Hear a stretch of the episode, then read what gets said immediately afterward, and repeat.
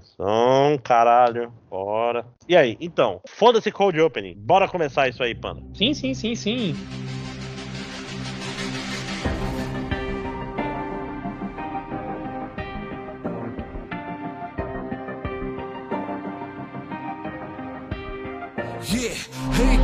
Aqui é a Victor General do Panda. Hoje conosco nós temos o Eduardo Campos Champ e o André Carvalho, máximos décimos. Foda-se. Olá! Yay! Ei, cansado. Tu parou, tu parou a gravação anterior, André? Parei, comecei Ah, outra. ok. Tudo- É porque ok, meu, ok. marca- meu marcador de tempo tá contigo. Tá contigo. Não, não, por exemplo, se tu olhar o recording ali, tá 0,40. Ah, ok, Então, marcadores. Tudo certo. Então é isso aí, a gente tá começando o DLC prometido no, no último em outro castelo. Se você não ouviu ainda, eh, eh, já deve ter saído.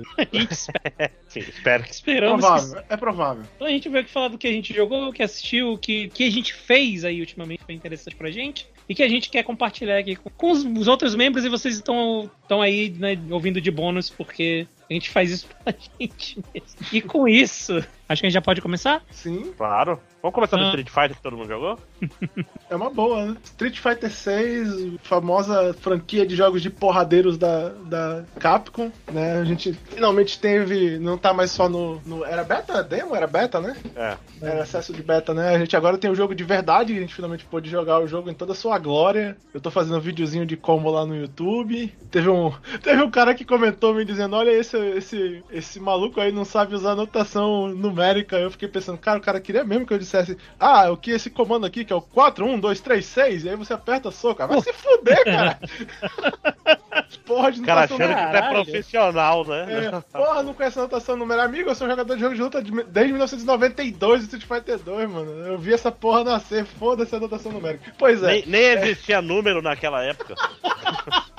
mas o jogo. Cara, eu gostei pra caralho do Fighter. Eu gostei muito, mu- Mas assim, não só pelo, pelo bare bones do seu lançamento, mas até o gameplay desse Street Fighter 6 eu achei muito mais legal do que o do. mu- Muito mais legal. É o jogo mais completo, né, cara? E ele é mais divertido, é, divertido, é mais divertido É. jogar o jogo. Ele é bem gostoso de jogar, ele é bem legal de jogar. Só. O, o primeiro dia eu não, eu não toquei no, no, no Story Mode no primeiro dia, eu joguei só. Eu joguei só o treino, eu nunca faço isso. Eu nunca vou pro, treina, pro modo de treinamento. E eu passei, sei lá, três horas no modo de treinamento no primeiro dia e eu tava me divertindo. Cara, é muito bom. Ele é muito bom, cara, é muito divertido. O, o gameplay dele é profundo, assim, tem várias coisas. Tipo, assim, esse sistema novo que eles fizeram, daquela barrinha lá, que é de seis, seis pontinhos driver. do drive, que já começa cheio e tu desde o começo já tem acesso a, a paradas. É muito legal de usar em combos e tal. Ela tem um monte de opções diferentes e tal. Acho que a única crítica que eu tenho em termos de gameplay desse jogo que eu percebi assim é que eu não lembro qual foi a última vez que eu vi um jogo de luta onde a pressão de canto era mais opressiva do que esse. É. É, é tipo assim, cara. é opressivo quando você coloca o oponente no canto do jogo. De verdade, a parada de quebrar a defesa do cara quando tu dá o fox no canto é muito opressivo. E além dos combos, tem combos assim que o cara quica na, na, na parede, no canto, que são muito assim. é?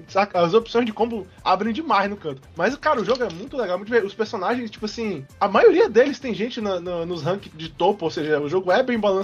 Pra minha surpresa, eu não achei que. Eu não esperava que ele fosse um jogo bem balanceado, assim, quando eu joguei o, o, beta dele e tal. E, cara, eu tô curtindo pra pô, tô jogando lá de, de Marissa porque ela é divertida de jogar. Tô, eu tô evitando jogar de Zangief porque eu não quero jogar de Zangief de novo. Eu joguei com ele no 4 e no 5. tá, porra. Não, o segredo é, é Zangief no modo moderno, amigo. Agora é foda porque ele é o melhor personagem do jogo e eu não tô jogando com ele porque eu tô meio enjoado de jogar com ele todo jogo, mas enfim, é a vida. Não, Zangief moderno é o, tipo assim, é o, Aperta é o, o pilão botão do botão. pilão, né? Cara, é, É. roubado, é assim. Tu viu o vídeo do Justin Wong, cara? Não vi. O Justin Wong jogando com essa porra é muito engraçado, man. Ele vai andando pra cima do cara e dá um pilão especialzão lá de, de três bar. É muito engraçado. man. É muito, é muito triste também de pensar você sendo o cara que toma uma porra dessa aí de repente. Que pariu. Hum. O modo World Tour, eu não sei, tipo assim, pelo que eu entendi, o André também tá jogando. Cara, eu, eu, eu gastei muito tempo jogando essa merda, meu. Tipo, eu joguei Eu só três só dias. jogando World Tour. É, eu joguei só três dias, mas os três dias que eu joguei até agora, eu joguei, tipo assim, 4, 5 horas em cada um deles, saca? Eu joguei muito. Hum. É Eu divertido. tô por aí também, tô por aí também. É, cara, é, é tipo assim, eu acho que é o melhor modo, modo bobo desse de jogo de luta desde o Rival Schools. É engraçado porque eu comecei, eu vou ser honesto, eu comecei assim, eu não achei muito legal, saca? Eu joguei essa primeira uma hora e tal, puta, veio, saca? Aí quando começa a ter os outros bo os outros eh, mestres, Os outros treinadores, aí cara, vai isso é entrando os outros golpes e tu vai mudando. É porque quando Aí tu tá legal. preso teu né, comp, em um né? personagem só, é, aí- complicado aí mesmo. Ficou legal. Não, não é que só que tu tá preso no personagem só, tá preso no look. Foda-se look. É, que que é o pior né? Mas enfim. Ah, mas eu vou ser assim. Eu, eu uso até agora a magia pra trás do soco do Luke, porque ela é, Sim. é ótima pra combos e tal. Cara, eu ainda, Socão, eu ainda acho, socão, tipo assim, socão, o, socão, muito o. Qual é o nome? Os, o, o comando padrão dos três primeiros que você pega, que é, é Luke, Chun-Li e Maressa, ah, é, é- o, do, o dele é o, mais, é o mais balanceado com folga, né? É, se bem que eu, eu botei Gladius de- desde o começo e aquele golpe é muito roubado. Eu uso muito. Que é o, o da Maressa, tá? É o. Eu- Ah, é não, o o golpe 2 dela- é o 236 da Maressa. Toma essa. Chupa essa. O... eu, eu, infelizmente, eu, eu me envergonho aqui de admitir que eu, eu já consegui o Rio e o Candy Master, então, obviamente, eu já tô com, com um virou golpe chato. De- É, é, eu virei Shoto já. Que eu... É porque o Tatsumaki Senpukiaku tá tão legal de usar. O estilo, o estilo do Ken como mestre é muito Sim, forte. sim, era o que eu ia falar. O Foda. estilo dele é muito. Eu gosto muito da corridinha, cara. Os dois. Aperta os dois chutes, dá a corridinha, dá o Tatsumaki e ele sair dando fogo. Porra, é do caralho. Eu uso, eu uso com o Shoryuken, eu faço o combo. Eu, eu uso a, a- eu uso a Marisa de mestre, né? Então é tipo, soco médio, soco médio, magia pra trás do Luke em X pra jogar o cara pra cima, aí dá os dois chutes e Shoryuken de fogo. É tão legal. Nossa, bom demais, cara. É gostoso mesmo ficar achando combos nesse modo, com os, os golpes misturados. É legal, é- realmente é legal. É um bom passatempo, eu me diverti um bocado. Tirei a poeira do meu controle de arcade, né? O meu arcade tava empoeirando ali no canto e tal. Eu comprei um hitball. Ai. Mas, ah, assim, sério, Aí. o jogo, é- o jogo é muito legal. Eu não, não estou nem um pouco arrependido de ter comprado esse jogo. Eu, tô- eu tenho me divertido bastante com ele. Não, cara, tá, tá muito legal. E, tipo, pelo menos um desses dias aí eu parei pra jogar online. E eu ainda tô perdendo mais do que ganhando, porque, né, eu sou o pior aqui do- de- da mesa, entre aspas. Eu sou de longe o pior jogador de jogo de luta. Mas, primeiro, eu me diverti em, to- em quase todas as partidas. Foi muito difícil, tipo, terminar uma partida e eu só tá puto, sabe? A maioria das partidas Uhum. porra, eu perdi, mas porra, isso aqui foi mó legal e tal, foi divertido, ou então foi acirrado, ou então eu fiz uma coisa no combate que foi muito legal. Mas e a é maioria um... das... Sim, sim, Hum. sim. Não, não, termina. Eu só ia falar que, e a maioria das partidas, eu, pelo menos, eu tô perdendo de tipo 2 a 1 então eu não tô só sendo surrado, sabe? Eu tô conseguindo lutar ainda. É Tá um negócio muito- que o, o, o Sajan comentou num vídeo dele. No vídeo não, foi no- eu vi no tweet, eu acho, dele, comentando, tipo assim, essa é uma hora maravilhosa pra você começar a jogar Street Fighter se você nunca jogou Street Fighter. Uhum. Porque esse jogo ele é novo, tem um monte de jogador que nunca jogou Street Fighter que tá começando a jogar agora porque se empolgou com ele. Então, tipo assim, não vai ser tão difícil você encontrar pessoas que são novatos também no teu nível lá. O, o matchmaking do jogo vai conseguir te parear com pessoas que também não são, tipo, saca, os caras do jogo de luta. E, e é uma, então é uma boa hora pra começar a jogar o jogo e tal, porque ele tá no começo e tem um monte de novato jogando. É, não, o controle moderno, eu percebi que ele, ele é bem popular mesmo, e, e dá pra perceber quando é uma pessoa que é mais novata e quando é alguém que realmente sabe jogar usando. Ah, cara, agora só que, só que me incomoda, o pessoal, vai pro pessoal chorar, mano. Ai, controle moderno não devia ser habilitado em torneio, não sei Ah. o quê. Ai, se fuder, mano. Porra, deixa os caras jogar, meu.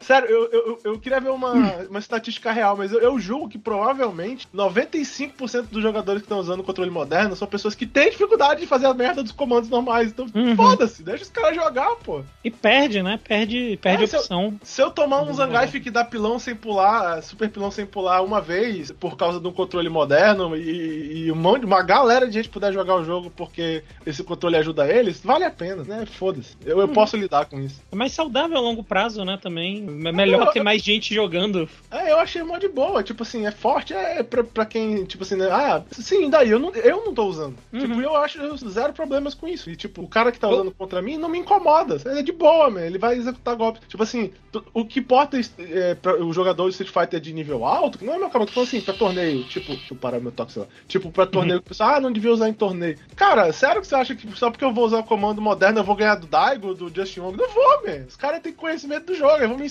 tronchar na porta do mesmo jeito. Não, literalmente você vai estar no numa parada que você vai dar 100 menos de dano. É, tipo, Se tua execução for boa, você você estroncha um cara no, no modo. No, no modo fácil aí, né? Não, é, igual quando, é igual quando a Capcom fez aquele modo do. Caralho, lá vou eu, sou velho mesmo. X-Men vs Street Fighter, que tinha o, o modo lá que ficava. que era do Easy lá, que inclusive. O, até defendia no neutro, se eu não me engano, tinha uns negócios assim, meio roubadinho. Mas, cara, tu perdia.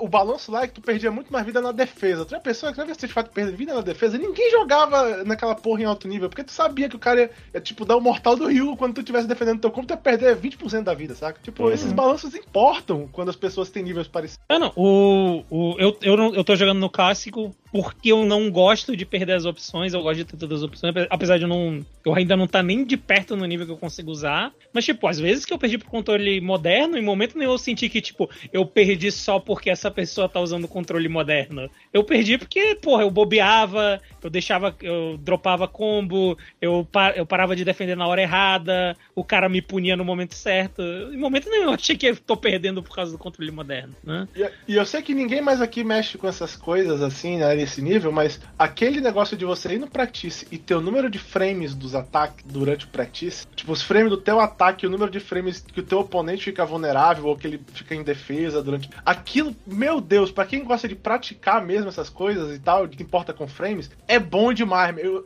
cara, eu não consigo imaginar que vai ter jogo de luta que não vai ter isso. Agora que tem um que tem. Eu ainda não entendo aquilo, mas eu acho maravilhosa a existência. Eu quero chegar no ponto que eu entendo. É, basicamente a barra de cima é a tua barra, tipo, quando tu dá o soco no cara, ela te diz, tipo, quantos frames tu tem de animação inicial, quantos frames tu tem de dano do teu personagem causando dano, quantos frames tu tem do retorno depois do ataque. A barra de baixo é do teu oponente. Ela diz, tipo assim, quanto tempo ele ficou defendendo né, e quantos frames leva pra ele poder se mover de novo, pra tu saber quem tem a vantagem no próximo ataque, se vale a pena, por exemplo, tu dá um soco médio com o cara defendendo, aí ele vai te dar lá o número de frames que o teu soco tem e o número de frames que o teu oponente tem de defesa. Se por um acaso os teus frames for superior ao dele, tipo, se você tem menos frames do que ele, quer dizer que você provavelmente pode continuar pressionando, entendeu? Então tu pode sair medindo os golpes, cada golpe do teu personagem, pra tu ter uma noção e tal, e ficar testando essas coisas. E cara, antes eu tinha que ficar vendo os pro play falar essas coisas, porque eu não tinha paciência de ficar testando frame. Agora eu vou pro personagem e eu testo, eu aperto cada botão, tento umas magias e tal com o cara defendendo e, e não. E eu consigo ver literalmente quais são os golpes do meu personagem que são plus nos frames. É rápido, é prático. Não, e, é, e é legal pra, tipo assim, te ajuda a entender o jogo na teoria, não só na, na prática, né? É, é, é muito legal, mas sério, é, muito, é uma parada visual assim que ajudou muito. Agradeço muito a Capcom, espero que todos os jogos de luta no futuro façam coisas assim. E falando em todos os jogos no futuro fazerem coisa assim, o. Porra, eu esqueci a- a- o termo agora. Mas a conexão, a conexão tá, tá, tá maravilhosa. Eu não sei vocês. Não, eu tive eu joguei online ainda. pouquíssimas partidas. Eu nunca tive Cara, nenhum problema até agora. Eu só joguei o World Tour até agora, cara. E eu joguei pouco, mas tá tão gostoso. Eu acho que eu peguei só duas partidas com lag até agora e a minha conexão é uma merda. Eu acho que é um negócio que eu sempre tenho que, que citar aqui. Minha conexão não é boa. E ainda assim, eu tive pouquíssimo problema com, com Também, o eu- netcode do, do jogo. Mano, rollback é uma coisa mística, mágica. Porra, cara, é tão bom, é tão legal. Porra, jogo de luta é muito maneiro, né, cara? É um negócio muito bom. A única Gosto. reclamação que eu vi pessoas terem é que tem algumas paradas do controle, né? De magia que tá meio funk e tal, mas eu, assim. É, às vezes, mas é um problema. Jo- jo- é só jogar no moderno. Mas, Panda, você comprou um hitbox, tá usando o hitbox? Eu tô, tô, tô, tô, tô- Luta, eu só luto com ele mesmo. Que eu. Eu acho que ele faz isso também com controle de arcade quando tu tá jogando no World Tour. Que se tu tiver um controle. Eu tô chutando que com arcade funciona também, mas tipo, eu tô com o hitbox conectado e eu tô com o controle conectado. No mapa eu consigo mexer no controle, aí quando eu entro na luta eu uso o hitbox. É, eu uso eu uso o teclado do lado do meu controle, tipo assim, o controle de arcade e atrás dele o teclado, e aí eu uso o teclado e mouse pra me mover e virar a câmera e tal, e andar no mapa, e o controle de arcade pra lutar. Uhum. E assim, pra mim, saindo um pouco do jogo indo pro hitbox, pra mim tá facilitando bastante porque que eu comentei já algum, acho que só no grupo mesmo, eu acho que eu não comentei aqui, mas é, eu tenho muita dificuldade pra fazer os inputs de jogo de luta em, em controle. Em arcade sai um pouquinho melhor, mas tipo na minha cabeça eu sempre lembrava que porra, quando eu jogava em emulador lá em 2001, em 1998, sei lá, eu conseguia fazer os inputs com mais facilidade. Aí eu decidi pegar o Hitbox, né, que pra quem não sabe é, é como se fosse um controle de arcade, só que ao invés do, do manche, né, da da- alavanca, do, da do joystick mesmo. Uhum. Ele tem quatro botões, né? Ele tem frente, baixo, trás, ou esquerda, baixo, direita. E embaixo ele tem um, um botão que é o botão de pulo, entre aspas, né? Que seria o pra cima. E no começo, de vez em quando eu ainda me. me- eu ainda tenho um problema mexendo com ele, mas é mais em menu. No jogo mesmo eu já tô meio que habituado, acho que é porque eu consegui me acostumar jogando jogo de, de plataforma mesmo em computador, né? Que a barra de espaço geralmente é o pulo, e ela geralmente fica posicionada, né, embaixo do, dos botões de movimento. Uhum. Então, tá, tá sendo uma experiência legal, eu tô gostando, tô gostando. De jogar, eu, eu tô conseguindo fazer os comandos de boa. Assim, eu, eu não tentei ainda personagem de, de, de agarrão, né? Então eu não sei como funciona os, os comandos que tem que girar. O... Provavelmente é mais Sim. fácil. É mais Não fácil, pô. sei, não sei. Cara, eu, eu quando jogar no teclado, tipo, da, da 3, 360, é muito fácil fazer no teclado. É pra, pra, pra, pra, pra. Tipo assim, é, é muito mais preciso do que fazer no manche. Eu... Porque no manche tu pode overshoot, undershoot, tu Hum, pode passar muito rápido pra um lugar, e, tipo assim, ele não contar como uma volta completa por cima, e sim contar como de esquerda pra direita, tem um monte de... No teclado é muito fácil jogar com Zangief. Maneiro. Eu, eu tenho que tentar ainda, eu tenho que tentar. Eu só tentei mesmo o personagem de. Não sei qual é o termo que usa pro, pros- que eu vou chamar de comando normal, né? Tipo, Ryu, Ken, até a, a Kami, ela é meio nesse esquema. E personagem de charge que eu nunca tinha. Eu acho que nunca na minha vida eu tinha conseguido dar um golpe de charge. Tipo, na vida inteira. E aí eu consegui com hitbox. Não é pra mim, eu não gostei. Eu não gostei nem um pouco de, de fazer comando de charge. Eu- eu- É, é, é, um- é uma- é um, go- é um gosto único de personagem de carregar e tal. Né? E, até, e até onde eu sei, o Hitbox Ativo é o melhor controle pra esse tipo de personagem. Se eu não gostei aqui, eu não acho que eu vou gostar em nenhum outro tipo de controle. Mas, ei, foi uma experiência né, que eu não tinha tido ainda. E tem um vídeo lá no outro castelo onde eu explico como fazer o 360 no manche. Importante, E importante. como fazer o Ok. 360 é, aéreo do Zangief que é agarrando bem baixinho. Eita, muita coisa. Você aí que não, não está acompanhando o Em Outro Castelo no YouTube, olha só, tá perdendo bastante coisa. Eu não- só que eu não uso notação numérica no vídeo. Cara, eu tô salgado com esse negócio, mas deixa pra lá. Caralho. Tem que ficar feliz, cara. Teve um, teve um É, eu, fiquei- eu fiz até esse comentário no Twitter, cara. Foi, porra, tô feliz. Eu tenho, eu tenho até pessoas me zoando no- nos comentários do vídeo. Pena que foi um comentário burro. Ai, Nada, foi até Não se, pode, não se pode vencer todas, né? ai, cara. Acho que esse jogo ele, ele reacendeu o, o- minha paixão por jogo de luta, apesar de eu nunca ter sido bom em jogo de luta. Eu tô, eu tô empolgado pra Evo desse ano. Era uma coisa que eu não, não, não sentia há muito tempo. Não, cara, é aquela história, o. Eu, eu sinto uma empolgação com o Street Fighter que eu não sentia desde o Street Fighter do, do, do 4, né? Uhum, O 4, uhum. o 4 também foi uma parada, um evento, saca? É. Tipo, que caralho, de repente Street Fighter era uma coisa de novo, saca? Uhum, uhum. né? E é de novo tão bom, cara. Joga Street Fighter. E ah, uma pergunta, no, no World Tour, vocês tentaram fazer vocês mesmos? Tô lá, eu, gordo. tentei, eu, eu tentei, mas é difícil fazer um gordo que, que as roupas fiquem legais quando tu coloca no jogo. Aí eu desisti de ser gordo. Ah, não, eu, eu, eu tô barrigudão aqui. Eu tô, tô gordo lá. É, eu tirei a barriga por causa disso. Eu achei que as roupas ficavam tudo esquisitas, ficava um volume tipo estranho e tal. Não ficava legal, não, as roupas. Aí eu, ah, foda-se. É porque tem uns três sliders pra você fazer um gordo. Não, não é trivial de. né? Não, mas eu fiz um gordo bem feitinho. Aqui a roupa realmente tem umas que não fica legal. Ah, não, não fica mesmo, não. Mas é. é- Mas na vida real também, cara. Droga, eu ia falar isso. Ah, sei lá, mas eu, eu- eu, por exemplo, eu sou um gordo alto, eu não tenho muito esse problema. Ah, tá foda alto, hein? Mas eu foda, fiz, é foda a porque, altura, tipo a assim, altura quase não. O foda é, é, tipo assim, você faz um personagem que parece contigo e você, porra, mas tá parecendo retardado. Era. Será que tem alguma coisa que ninguém nunca me disse? Não, o meu, o meu ficou de boa o rosto porque o meu rosto é genérico e tal. As barbas, as barbas são meio ruins. É, mas é, pois é, a minha barba, por exemplo, é só uma barba meio mal feita, então é aquela barba rente e tal, fica, fica parecido. Eu não tenho uma barba com volume e tal. É fácil fazer o meu rosto em videogame, sempre foi fácil, porque eu tenho, eu tenho um rosto muito genérico. Não, meu, meu não. Assim, geralmente tenta fazer. Os personagens só podem ser bonitos, aí sempre é uma dificuldade pra mim. É só tu botar um nariz um pouquinho mais, ah, tipo assim, o nariz um pouquinho mais esquisito e, e aumentar um pouco a bochecha, tá tudo. Ah, não, pois é, não, mas assim, meu nariz não é o meu problema, esse é o problema. Vai ficar feio, mas vai ficar feio de um jeito diferente. Esse não é bem o que quero. O, é, é, é difícil até de explicar pro jogo o que eu quero. Mas, assim, Parece até comigo, mas deu um trabalho do cacete pra fazer. Ao mesmo tempo parece um boneco. Então, E, e, assim, obviamente eu não tentei por razões óbvias, mas eu, é, pensando agora eu tenho essa dúvida. Esse é um daqueles jogos em que é, é a maior dificuldade do planeta fazer tipo um homem negro? Não, os modelos padrão Porque- do, do jogo são homens negros. Porque uma coisa que eu sempre acho, acho cagadaço quando eu tô vendo o. Vocês vocês sabem quem é o Uli? Uhum, uhum. antigo Super Best Friends, é um cara que sofre muito, né, querendo fazer ele mesmo nos, nos let's play dele, porque é muito raro ele conseguir fazer um cara negro com cabelo tipo dreadlock e ficar bacana. A maioria dos jogos É. não tem, ele não consegue fazer, é incrível. É legal quando tem que ele, ele fica mega empolgado quando É, tem a é opção. foda, meu. É ele, incrível. oh! É incrível o quão difícil é, meu, o cara fazer ele mesmo no jogo Uhum. e tal. Não, tá, tá bem melhor. Tipo assim, tanto que aquela história, o, o padrão do jogo é um homem negro. Tipo assim, o. É o nome? É. O, o standard, que, a opção padrão já vai ser um homem negro. E tu quer fazer um cara branco, você tem que tirar e, e escolher especificamente, entendeu? Uhum. Então, tipo, nesse sentido eu acho muito pra Frentex. E é aquela história, eu quero muito, depois dar uma olhada, ver cadê os racistões putos. Falando, Ai, eu não consigo me fazer, mas eu consigo fazer. Pra negro tem muita opção, pra branco não tem. É, filho da puta. O- Dá, pra ser, dá pra ser verde no jogo. Tangente rápida É. aqui, tangente rápida, mas, tem a ver porque o, o Eduardo comentou aí do Uli.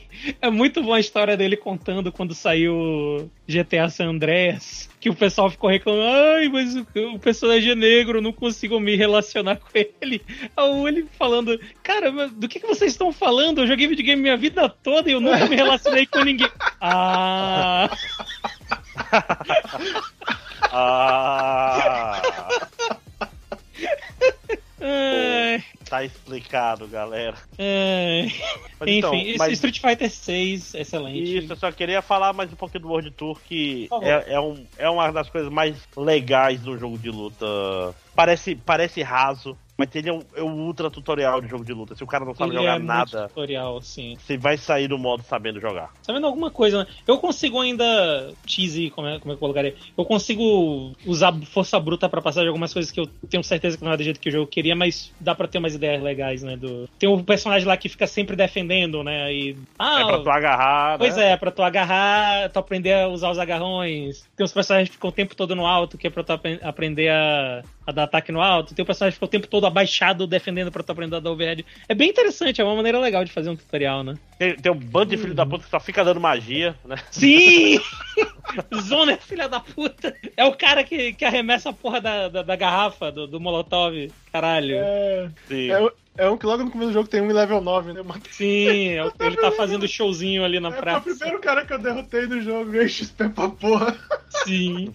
Não, mas digo assim, às vezes até quando, quando tem muita gente e tem um desses é muito chato. Nossa, sim. Porque, sim. tipo assim, tu, sei lá, tem um, tem um drone. um É isso que eu ia desses, falar, o cagado é quando tem um drone junto com os, com os outros caras. Aí tem um cara jogando, jogando, arremessando coisa, o drone por cima e outro vindo por baixo. Então, que é caralho, e agora? Mas é legal, o cara. tô Bate o falando, drone. Recomendação. Bate o drone. Bate o drone É. jogar o míssil. É, é, é aquela sensação de jogo de luta no PlayStation 1, cara. Que os caras inventavam esses modos sem pé nem cabeça. É, Sim. é o Rival Schools, é o. Tekken É o 3. Tekken. Tekken 3, cara. Aquele, não tinha que ter aquele modo no Tekken 3. Né? Da, O- da bola? Não, vários deles. Aquele que é tipo um. É um, é um beat'em up O longo. up. Sim, sim. É o Tekken Tinha que- Force. Tinha que vencer Longo, ele longo. pra, pra habilitar o Dr. Boskonovich lá. Isso. E, Eu tipo assim, lembro é que- uma fase. Caralho, É- Eu e o meu irmão, a gente sofreu pra caralho pra habilitar esse filho da puta e a gente habilitou e ele é a pior pessoa. Não, e é o tipo de coisa assim, olha, Mas foi com, legal. com muito menos o Mortal Kombat fez o Sub-Zero. Mythology, né? Sim, sim. Que é basicamente só que é um jogo standalone, não um modo escroto, né? E é ruim, né? Também tem isso. É. Ô, Eu ia falar. Não, então, os dois são ruins, mas, ma- ma- mas um é um modo especial do Ah. Tekken 3. É tipo assim, aí você Sim, fala, ah, sim, Tekken sim, Force sim, é ruim, você não reclama, porque tipo, Que? não tinha nem que tá lá. Mas é, é legal, é, é muito divertido, cara. É, eu, tô, eu tô jogando só o World Tour, eu, eu não joguei ainda o como personagem normal até agora, você ter uma é ideia. bom, é bom, é bom, é bom, hein, falando. Uhum. E aí, mais alguma coisa de Street Fighter? Eu só recomendo jogar. É. jogar. Tu, tu falou que tu tá procurando os assistão, procura o pessoal comentando sobre, sobre as músicas do, do jogo. Sobre as músicas e o visual do jogo. Ai, Sempre rap. tem, né? Caralho, me dá um negócio. E tipo, eu acho que eles acertaram tão bem, cara, porque a, a- a trilha sonora é tão, sabe, dá o hype, tu, tu fica animado pra ver a porra, a, pra tu ver a porrada. Porra, Tão aquela. street, né, gente? A música do, do menu de escolha de personagem, cara. Tu já vai. Tu vai escolher o personagem, tu já tá. Vamos lá, vamos lá, vamos lá. Vai ser legal pra caralho, vai jogar e vai pra porrada e vai ser maneiro. Ah, porra. E o. é, Eu fico triste que não tenha a musiquinha do Versus no, no online. Que quando tu joga no local tem a musiquinha do menu, aí a transição, né? Que aparece os personagens indo pro, pro ringue, entre aspas, pra, pra começar a porrada. E não tem isso no online, eu fico triste. Ah, mas eu acho que é- a minha, a minha crítica, entre aspas, ao jogo é essa. Eu queria que tivesse essa, essa ceninha dos personagens andando também no online. Porque eu quase nunca vou jogar essa porra no- sem ser online. Não vai zerar o arcade mode com history? Ah, mas eu acho que não tem também, não. Não, tem o story mode e tal, com final Tem o arcade Sim, não, não, não, não. Ah, essa, essa ceninha dos personagens indo pro ringue, indo pra, pra porrada, eu acho que não tem. Acho que é só quando tu joga versus Hum, mesmo, local. Ok. É. Triste. Mas- Porque é uma ceninha muito maneira. Mas aí, mais alguma coisa de Street Fighter 6 ou podemos seguir? Podemos Pode seguir. Você tem jogo, Panda? Tenho, bizarramente eu tenho. Então puxa aí que eu tenho Posso só falar? mais um, talvez. Tá, vou começar por. Eu acho que Street Fighter de longe era o que tinha mais pra falar mesmo. Então, eu vou começar por um bem curto. Ah, antes do, do lançamento do Street Fighter, né, saiu. Não é um jogo que eu vou falar, mas saiu um, um outro jogo de luta aí. Um jogo de luta na Steam grátis, que é o Idol Showdown, que é o joguinho de luta com, com as VTubers. E aí eu, eu tava. Eu, pô, vai sair Street Fighter logo, né? Eu acho que eu vou começar a jogar esse joguinho aqui pra aquecer, né? E eu peguei meu arcade stick pra tentar jogar e não funcionou. E aí eu fiquei, né, porra, bad, né? Não vou jogar no controle, eu tentei jogar no controle, não é pra mim jogar no controle, jogo de luta. E aí, por um acaso assim, mais ou menos na mesma época, eu reencontrei um jogo que eu tinha baixado aqui há anos e eu nunca tinha jogado, que é o Shin Megami Tensei Synchronicity. Que esse Shin Megami Tensei, ele é um jogo que ele foi começou com uma piada de 1 de abril e depois ele foi lançado gratuitamente pela Atlus como tipo um, um jogo de propaganda pro Shin Megami Tensei Strange Journey Redux, que era o remake pra 3DS de um Shin Megami Tensei de DS. E o negócio desse jogo é que ele é um, um Metroidvaniazinho que tu joga usando o que tu joga com o Jack Frost e depois tu pega o eu não lembro, Lantern Jack, o, o Pyro Jack, Pyro Jack. E tu joga com os dois e tu pode mudar entre eles no, no decorrer do jogo. E aí é o que esse jogo tem é que alguns inimigos atacam com fogo, alguns atacam com, com gelo, e se tu mudar pro personagem de fogo e de gelo, eles absorvem o dano. Então ele tem um- esse negócio meio Icaruga, sabe? De tem salas que tu entra e tem tipo um inimigo disparando tiro de fogo e outro de gelo, e aí tu tem que ficar mudando de personagem de uma hora pra outra. Sim, eu É, tipo o jogo da, da Didlit também, né? O... Esse eu não joguei ainda, mas é, imagino que sim, imagino que seja tipo isso. Só que, por que o preâmbulo? Porque eu comecei a jogar ele e tal no controle, sei lá, a movimentação é meio estranha. E tipo, atirar nesse jogo, o golpezinho do o golpe básico do, do Jack Frost, ele joga uma estaca de gelo e tipo, tu vai apertando e ele vai jogando a estaca de gelo. É o porra, esse, esse golpe é legal de usar e tal, mas eu sinto que se eu pudesse macetar o botão, sabe, com o meu dedo, seria mais divertido. E eu olhei pro lado e tava o arcade stick. Eu, hum, eu tive uma ideia. E cara, funciona tão bem esse jogo com arcade stick. Tu controlar o, o o- os bonecos com stick e botar os três botões de pulo, de ataque, de, de trocar de personagem. E funcionou muito bem, cara. E assim, como ele é um jogo que foi lançado grátis, né, pra PC, ele é só uma propaganda no fim das contas, ele é bem curto, mas pra mim isso é bom porque geralmente eu não gosto de, de Metroidvanias. E como ele é curto, eu quase não me perdi. Que? A jogabilidade É. dele é divertida. Hum. Geralmente eu não Eu gosto geralmente de não gosto de Metroidvania. Eu me perco. Eu me perco. Vá-se embora Eu desse não sei. podcast. Eu não sei pra onde tem que ir, a maioria dos Eu já- jogos não me diz. Eu já tinha escutado isso hoje, então eu já estava Sim, sim, preparado. O- Não, não. Tem- Pera aí. poucas exceções, tem poucas exceções que eu, que eu gosto. Por exemplo. Metroid e Castlevania estão nessas Então, exceções. por e- o, Symphony of the Night tá nessas exceções. Por exemplo, Hollow Knight, eu joguei duas horas dele e o jogo não me dizia pra onde eu tinha que ir. Eu ficava andando em círculos, eu não conseguia encontrar pra onde tinha que ir. E aí eu parei, eu nunca mais voltei. Mas é, Ah, Então você não joga Dark Souls por causa disso também. Porque Dark Souls é Metroidvania, todo mundo sabe. Sim, mas eu consegui encontrar o caminho, essa é a diferença. Enfim, tirando a minha falta de capacidade pra, pro gênero, como esse jogo ele é um jogo mais curto e tal, ele não é fácil de, é fácil de se encontrar pra onde você tem que ir. O mapa ele te mostra bem por onde você já passou e por onde não foi. Então, foi, foi um jogo bem divertido, ele dura assim umas 5 horinhas. E no começo ele é bem simplesinho, mas com o tempo ele vai os chefes, os inimigos, o, o, jeito que o mapa é disposto, ele vai te obrigando mais a ficar fazendo essa troca de personagem. E é mó legal, cara. Eu gostei bastante desse jogo. Ele, em teoria, só foi lançado em, em japonês. Existe um patch para colocar ele para inglês, que é meio esquisito, porque ele muda o diálogo, mas não muda a caixinha onde aparece o nome do teu personagem, então ele continua em japonês. E o... ele nunca fica muito difícil. Eu joguei no normal, ele... eu não senti que em momento nenhum ele ficou muito difícil. Em nenhum momento eu também achei que ele ficou muito fácil. Eu morri algumas vezes, eu saí de algumas lutas de chefe empolgado, porque foi tipo, porra, aquele momento que eu troquei no momento exato o personagem, joguei o especial dele e troquei de volta pro outro para não pegar dano, sabe? Então eu achei, eu achei ele um jogo muito competente. Eu acho que ele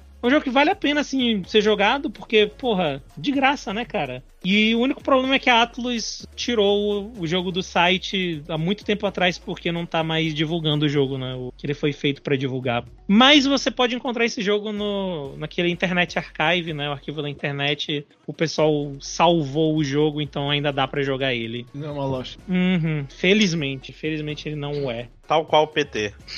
Né? Mas aí a pergunta é: as pessoas salvaram o PT ou o PT vai salvar as pessoas? Fica aí a dúvida. Uhum. Panda, você tem mais alguma coisa para falar sobre esse jogo? Porque tem um não, segue não, é só... ótimo. Não, por favor, por favor, faça o seu segue aí. Falando em PT, é, em, em, playable teasers de jogos de terror, eu joguei um playable teaser de jogo de terror. Ah! Que é o playable teaser de Alone in the Dark. Hum. Pra quem não sabe, vai ter um remake do primeiro Alone in the Dark. Ah, vai ser um remake mesmo? É um remake mesmo. O Carnaby vai ser feito pelo pelo xerife de Stranger Things lá, o, o, o Dynamo Escarlate. É que é o nome dele? David Harbour, né? O...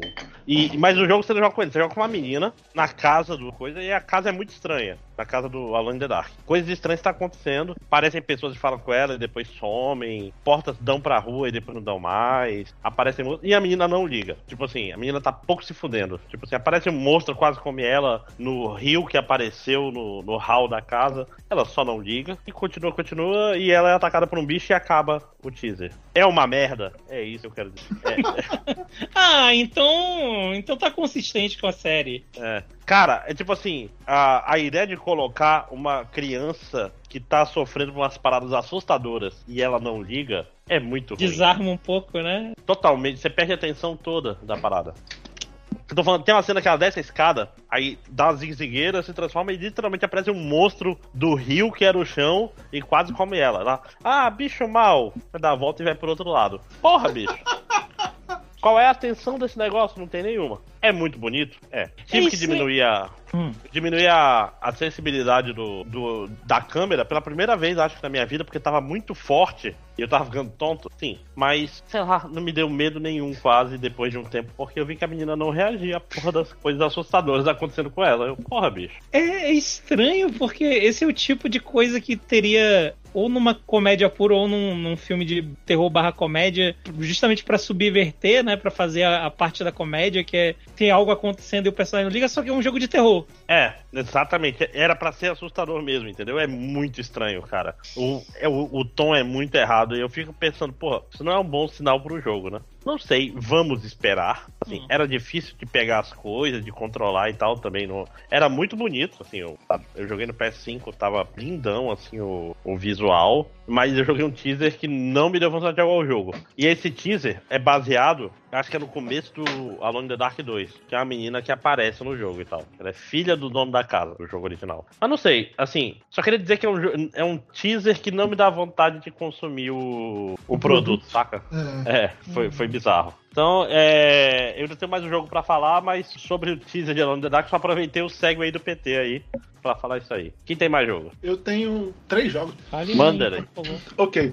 É, eu vou falar primeiro do, do, que eu acho que é mais incomum, acho que pode ser mais interessante para as pessoas em geral, que é um jogo que eu não conheço ninguém que tenha jogado até agora, que é o Eastern Exorcist, acho que é, é isso. Tá no tá no PES aí do Xbox e tal. Ele é tipo ele é tipo um Muramasa chinês, saca? Tipo, ele é um joguinho 2D de, de ação. E é tipo assim, tem o, hum. um gameplay é, que lembra um pouco de, de, da ideia, algumas ideias de Souls, tipo, principalmente nos bosses e tal, tu tem que ser mais assim, saca, jogar mais defensivo e tal, e nas, nas, nos momentos exatos e tal. Mas o gameplay normal com os mobs, ele lembra muito tipo Muramasa mesmo. Tu pode sacar, é, socar o dedo no botão e matar todo mundo sem problemas e tal, e avançar rápido. Ele tem uma exploração bacana, tu escolhe entre dois protagonistas, tem um, um cara e uma menina. A menina é, foi com quem eu joguei, ela vira tipo um demônio raposa. E, é, cara, é bem divertido o gameplay, assim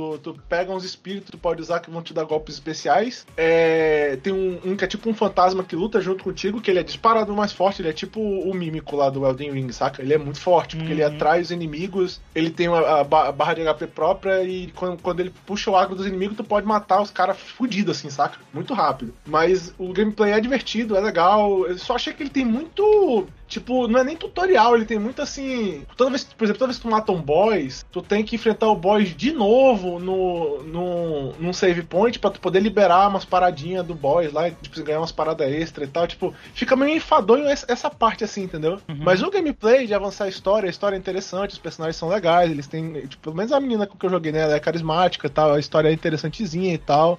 Do, o jogo é, é, to, é fully dubbed e tal, só que em chinês, mas é, tem a legenda em inglês e tal. Cara, é um jogo que eu nunca tinha visto, nunca vi ninguém falar desse jogo. Ele é bem legal, cara. Eu gostei bastante do jogo e tal. Eu, tipo, eu zerei ele em tipo dois dias e tal. Com a, com a menina e tal. É, e tem no Game Pass, é só instalar e jogar pra maioria das pessoas. Realmente é legal, é um jogo assim que eu não conheço ninguém, nunca vi ninguém falar dele e tal, me surpreendi, eu achei ele bem legal. Acho engraçado, tu falou, é tipo o Muramasa, eu, esse nome me, me, é familiar, mas não lembro exatamente. Eu procurei um screenshot do jogo que tu tá falando, o Eastern Exorcist, e imediatamente eu lembrei qual, qual Lembrou qual é o Muramasa, né? É. E é engraçado, porque não, não é o estilo artístico, né? Porque é bem diferente, mas é. Não é, mas só o mapa que é igual.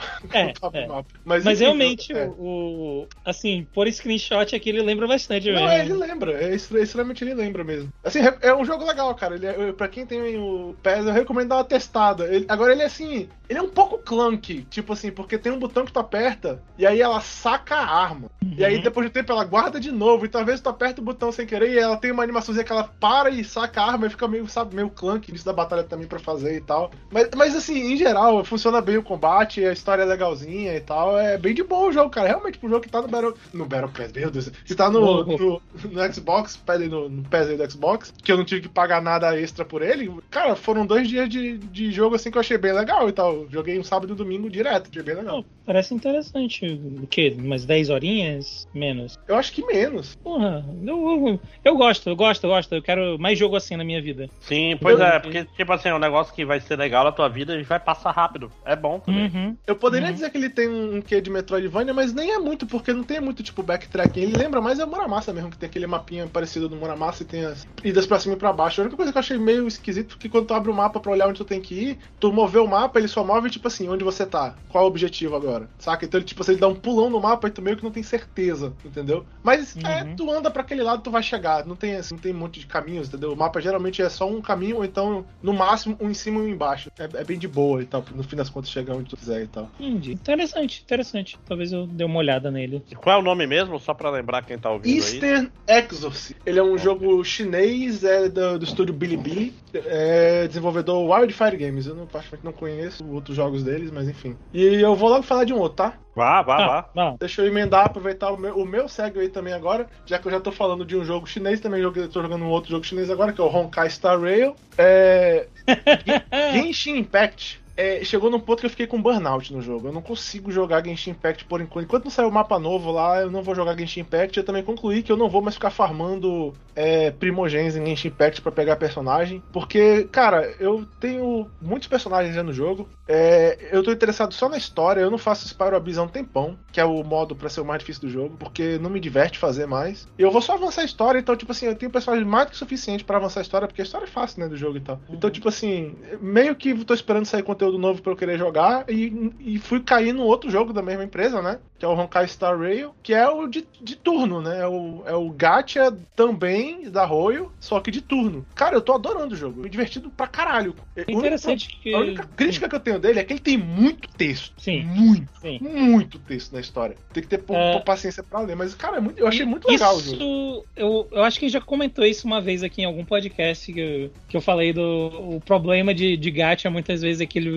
como ele tem que enrolar, né, pra te dar a história, porque pedaços da história vão saindo de pouco em pouco, parece que muitas vezes tu, fica rodando a porra da- da- do pneu na lama e não sai do lugar, né, fala-se muito e, e pouco desenvolvimento acontece. Parece que eles têm que ficar repetindo a mesma coisa várias e várias vezes. E é, Uhum. é meio enfadonho mesmo. E, e é engraçado, porque até pra te ter uma ideia é, do quão bizarro é a disposição do jogo inicial, ele tem três mapas iniciais. Eu achava que eram só dois. Eu nunca me mantei que nunca me, me manquei que tem um mapa específico da, da, da estação espacial. Quer dizer, nunca não, vai, eu demorei pra me mancar de que tem esse mapa específico. E aí tu vai pro primeiro planeta, que é lá o do gelo, é meio enfadonho a história, só fica legal quando tá na parte do Svarog lá e tal. Uhum. Eu não achei a parte da cocolha muito interessante, vou ser honesto. Mas aí no terceiro mundo, que é o chinês, começa a explicar a história do jogo de verdade, lá do, do universo deles e tal, e do multiverso. Cara, eu, eu me peguei assistindo vídeo de uma hora explicando a história de Honkai The Third só pra eu poder entender melhor coisas de Honkai Star Rail. Tão interessado que de repente eu fiquei. Apesar de que você não precisa jogar Honkai The Third pra jogar o Star Rail. Não de maneira precisa, em teoria é um, é um mundo paralelo. É, tem- é, é um, ele é um multiverso. Eu queria entender o multiverso da Royo, foi por isso que eu fui ver o vídeo. Até onde ele eu é um- sei, tem um personagem que é Tem da. um personagem, que é o Welch. Spoiler, Uhum. pra- mas ninguém vai jogar Honkai The Third hoje desde o início até o fim. né? Tipo, ninguém vai. Genshin Impact é difícil pegar pra jogar hoje do início até o fim. Então, tipo assim, é, é o Welch, que é o cara de óculos. Ele é o cara que faz Uhum. parte do- da, da outra parte do multiverso. Ele é o único que viajou pra esse universo do multiverso. E eu fui, eu achei interessante esse negócio do multiverso, fui pesquisar. Foi só por isso que eu fui lá. Não precisa ter jogado, não precisa conhecer a história do outro Honkai pra jogar esse. É, se você conhecer, só é, é tipo assim, tem coisas que tu conecta e fica, ah, mas não importa, saca? Nada importa. É tipo Tsubasa Chronicle. Não precisa ter assistido Sakura Card Captors ou lido É. Sakura Card Captors. É só Mas pra tipo, você olha leu, aquele é. personagem. É ah, tipo isso, legal. é. É tipo, olha a Remake, tá? É basicamente é isso. Uhum. Aí o gameplay é Pra legal, você ele, entender, você não precisa ver Sakura Card Captor, porque não adianta, você não vai entender. É um pouquinho diferente.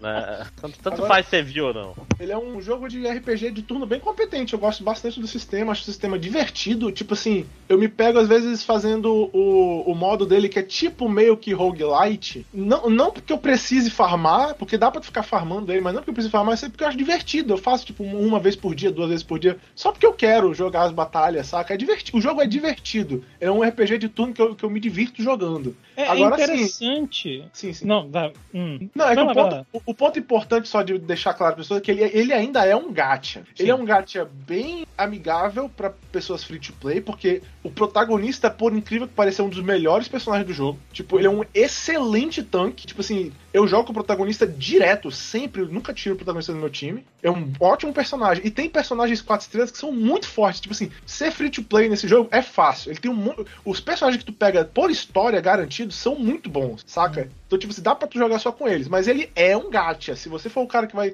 ter fome ou se interessar por aquele personagem e blá, e, e que se deixa pegar pelo negócio de ter que ficar farmando primogênios, que nesse jogo se chama Stella Jades, né? Que é a, a- a parada que tu compra personagem. Tu faz desejo pelos personagens. Tipo assim, se você for uma pessoa que tem problemas com essas coisas, eu não recomendo entrar porque ele é droga pesada, como todo gacha, né? Pra quem tem esse tipo de problema. Mas assim, ele é um ótimo free to play, é muito de boa jogar ele free to play, e ele é um jogo, um RPG de turno muito decente mesmo, assim, cara. Ele realmente é legal e tal. É, e é interessante que o... quando, quando começou eu achei meio esquisito, porque os seus personagens só tem duas ações básicas, né? E tu não usa ah, item durante os combates. É, não usa não tem. Então no começo eu tava. Mas pera, como é que. Só são duas ações e não usa item. Como é que isso aqui vai ficar interessante? E de alguma maneira fica, né? É bizarro. É, os talentos dos personagens que fazem o gameplay deles serem diferenciados, e aí tu realmente se interessa em montar os times e tal, e combinar as paradinhas, as- as- né, os personagens que têm sinergia e tal. É legal, ele realmente é legal o jogo. Eu realmente gosto dele. Eu fiquei surpreso, eu não achei que eu fosse gostar tanto. E no, no que diz respeito, por exemplo, a design de personagem é interessante, como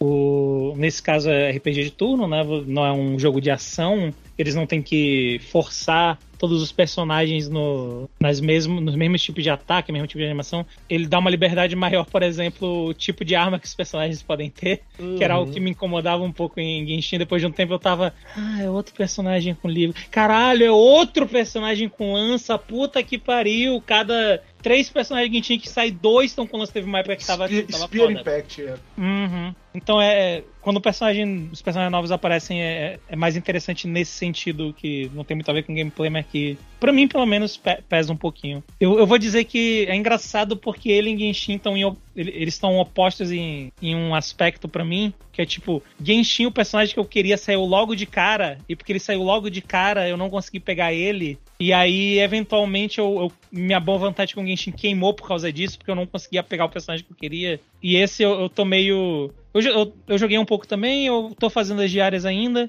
Eu não avancei muito na história. E é meio pelo contrário, que é tipo, ah, o personagem que eu ligo mesmo, a personagem que eu ligo vai sair daqui a. O jogo lançou agora, vai sair daqui a dois meses. Então eu não tô empolgado para jogar o jogo por causa disso. É o Blade? Não, é, é a Kafka mesmo. Ah, Ela sim, foi a primeira personagem que eu. Foi, primeira coisa que eu vi foi o vídeo do, do especial dela. Eu, porra, é isso aí, eu quero. Ama Kafka. E, eu, Cara, tipo, o, sei lá, o sexto banner que vai sair. É... A, verdade, a verdade é que os jogos chineses estão começando a dominar o mercado, né? Pra sim, todo lado agora. Sim. Altos sim, jogos sim, chineses bacanas. É, até, até um comentário off-topic, mas talvez interessante. O primeiro jogo chinês que eu joguei, assim, que eu me lembro que eu fiquei, caralho, jogo chinês legalzão e tal. Não é tipo um bootleg, como todo mundo, né, tá acostumado a ver jogo bootleg. Embora ele seja um bootleg, mas ele era muito bom, velho. Vocês conhecem um jogo chamado. É... Pera. King of Combat? Não. É um bootleg de The King of Fighters que estranhamente tem oficialmente o Benny Maru. Caralho! Caralho!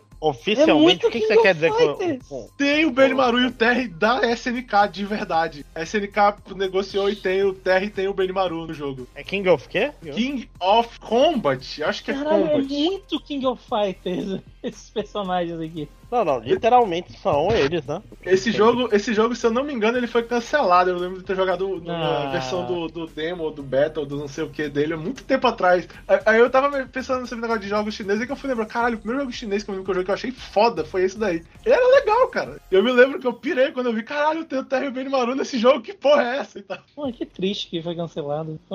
Olha, era, ah. é, publicado pela Tencent é, mata tudo que eu amo. É a Tencent que é a EA é... da China? É, né? É, ou isso, é o, o Embracer não é da China, né? Embracer não Group. sei. Embracer Group é, é, quem tem, sei lá, ah, Senhor dos Anéis é deles. É, é não, Tencent é uma, da, uma, uma das grandes empresas aí que eventualmente vai, vai não, já, já dominou. Não, já, já tá dando prejuízo aí. Já? Já? Esse barco Ah, sim. O, o dinheiro, dinheiro acaba, né?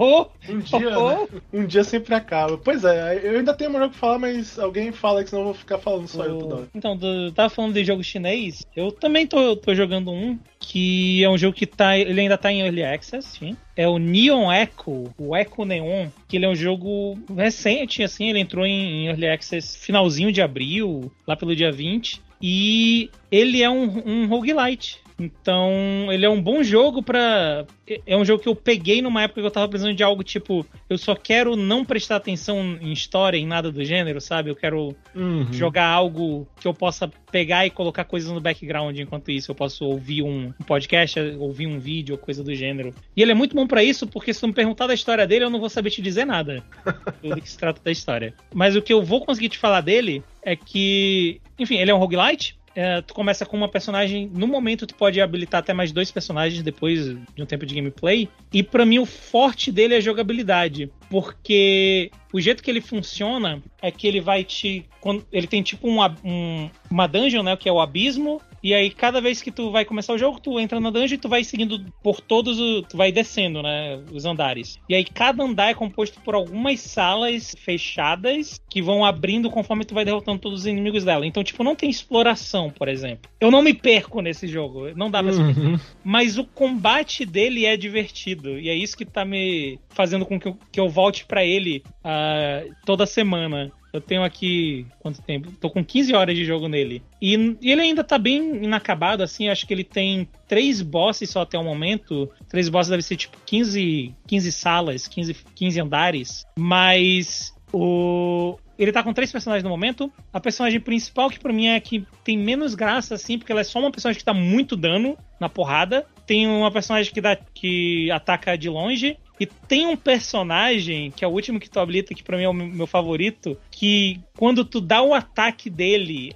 segurando para cima, ele arremessa o inimigo para cima, e aí tu pode continuar batendo no inimigo no ar. Combos então, aéreos. Exato. E é mó legal fazer isso. E aí, esse é o aspecto básico, né, de, de gameplay do jogo. E o outro é que, conforme tu vai avançando, é tipo assim, tu termina um andar, e aí ele te dá múltiplas opções. Tipo, ele te dá umas duas. Entre uma só até umas três, eu acho que é o máximo que ele te dá de opções para tu seguir em frente. E essas opções que ele te dá, ele não diz como vai ser o próximo andar que tu vai, ele te diz qual é a recompensa daquele andar. E as recompensas variam, né? Vai desde moedinha para tu comprar upgrade permanente para os personagens, uh, até os upgrades que vão durar só aquela partida que tu tá jogando. Uhum. E esses upgrades são mega interessantes, porque eles são divididos em, em elementos e o jogo ele te dá total liberdade para tu fazer um builds quebrados no jogo. Então tem coisas do tipo, ah, toda vez que o teu personagem bate um inimigo, tu vai dar uma tu, tu vai dar um status de queimadura nele. Então o inimigo vai começar a pegar dano por tempo, né? Overtime. E se eu pegar essa skill, junto com a skill de veneno, que também toda vez que eu dou um soco no inimigo ele fica envenenado, e pegar de gelo, que toda vez que eu dou um soco congela o inimigo. Então tu dá um soco, tu queima o inimigo, tu congela ele, tu envenena ele ao mesmo tempo. E aí tu vai dando, tu vai empilhando, sabe, esses upgrades um em cima do outro e vai fazendo umas paradas ridículas. Então tem tipo, tu dá o golpe para baixo, vai sair um, um furacão. Aí tu dá o golpe para baixo, vai sair um furacão e vai dar um terremoto. Tu dá o golpe para baixo, vai ser um furacão de fogo e vai dar um terremoto. E toda vez que tu bate que um terremoto, uma habilidade de terra acerta o inimigo, uh, ele pega um dano por fissura. E toda vez que tiver inimigos ao redor dele, eles pegam dano também. Então, tipo, o jogo é meio foda-se nesse sentido, sabe? Ele não, não faz nada para equilibrar essas habilidades. É só, cara, você quer se divertir? Tu quer chegar no chefão e matar ele com três hits porque foda-se? Fica à vontade. Isso é muito legal. Eu tô me divertindo muito com esse jogo. E assim, a dificuldade, ele, a, a, quando tu termina, né, o, o a, as, os três andares que tem até agora, ele habilita opções de tu aumentar a dificuldade. E isso aumenta tanto o tipo de inimigo, né? Porque tem inimigos mais fáceis, inimigos mais difíceis. Então tu pode mudar para ah, ok, agora vai vir mais inimigos mais difíceis, ou então vai aumentar o dano deles, vai aumentar a vida e isso vai te dando mais recompensas, né? Então, assim, no momento eu tô meio parado porque eu meio que fiz o que dava para fazer no jogo, mas cara, tá, é um jogo muito divertido, sabe? Eu me vejo voltando para ele de uhum. vez em quando para ficar jogando. É muito legal, cara, esse sistemazinho de, de upgrade dele. Tô me divertindo muito com esse jogo. Uh, Neon Echo, o Echo Neon. E ele é um joguinho. E ele é um joguinho assim que eu acho que ele tá custando menos de 50 reais. Então é um jogo que ele não me demanda muito tempo. Ele me dá uma parada mega divertida. E ele não me custou muito de dinheiro. Ele é tudo que eu tava precisando no momento que ele apareceu para mim. Tô vendo, inclusive, parece legal mesmo. Ele tem uns sisteminhas a mais aí, ele tem um sisteminha de, tipo, tu faz amizade com o pessoal da base que tu tá, tu pode dar presentes para eles, eles vão te dando itenzinhos que tu vai levando, mas como tá muito no começo esse sistema ainda, eu hum. vou, vou, guardar né, minha, minhas opiniões sobre ele para seu, seu julgamento. Uhum, uhum. O futuro que nunca chegará, que a gente nunca mais falará desse, provavelmente.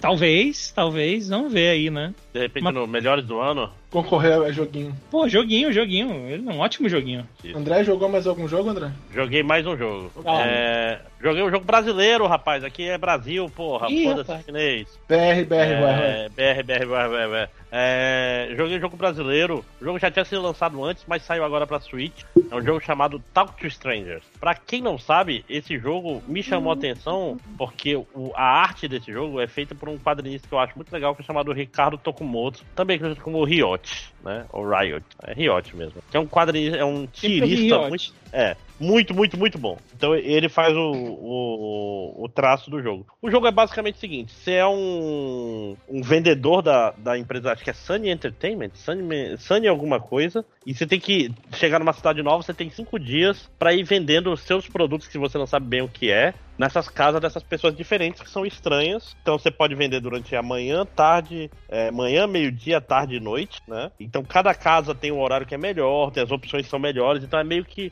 é- não é um visual novel, mas é um jogo sobre escolhas é, de compras e vendas. Então ele, ele passa uma vibe um pouco Papers, Please. Por quê? Uhum. Porque é um jogo, é um jogo de conversa, de entender as pessoas e tomar decisões. E ele tem umas paradas interessantes, porque, por exemplo, a empresa que você trabalha ela foi criada dois mil anos antes de Cristo, e, em rituais mágicos, não sei o quê. Então ele tem, uma, ele tem um subtexto engraçadinho, meio Lovecraftiano. Ah, ok. Tem uma casa que, que tem a morte e mora numa casa. tem Outra casa. Tipo É. assim, ele é bem espirituoso e ele é uma parada meio roguelike. Tipo assim, você vai fazer várias runs. Hum. pra- pra Quando tu falou que, que lembrava Papers, Please, tu começou, não, porque ele é um jogo, eu achei que tu ia falar um jogo desgraçado. Não, amo, não, amo não, ele, Papers, ele é mais. Ele é mais good vibes. Não, assim, é, é, é porque qual é a parada? Ah, Hum. tu tem, tem três problemas. Se tu tentar vendendo uma casa e não conseguir, você já perdeu nessa run. Uhum. É, você tem duas ah, duas barras, uma barra de raiva e uma barra de depressão. Tipo a vida real. É. E tem uma mecânica de dinheiro que nem Papers, Please, né? Que você tem que pagar,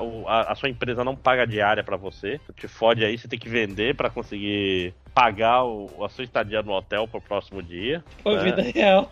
É, e não, e tem, tem coisa, por exemplo, ah, você pode terminar o dia mais cedo, que aí você dorme de boa. Ou você tá vender à noite, mas aí você vai chegar no hotel, tem que ligar o despertador, só que o despertador aumenta a tua depressão e tua raiva. Tá, pra vida real. É, normal, acorda cedo. É, aí tu quer diminuir a depressão, tem que fumar um cigarro. Aí tu pode tomar um café que diminui a depressão, aumenta a raiva. É, tipo, tem um capaci- capacitor de fluxo que deixa tu voltar um inteiro. Então vai ter um. Tipo assim, ele é Caralho, para o interessante. Exatamente. Pra quem Ele- perdeu a referência. É, ele tem muitas referências legais pra gente brasileiro, obviamente. E ao mesmo tempo ele é muito genérico. A melhor parte.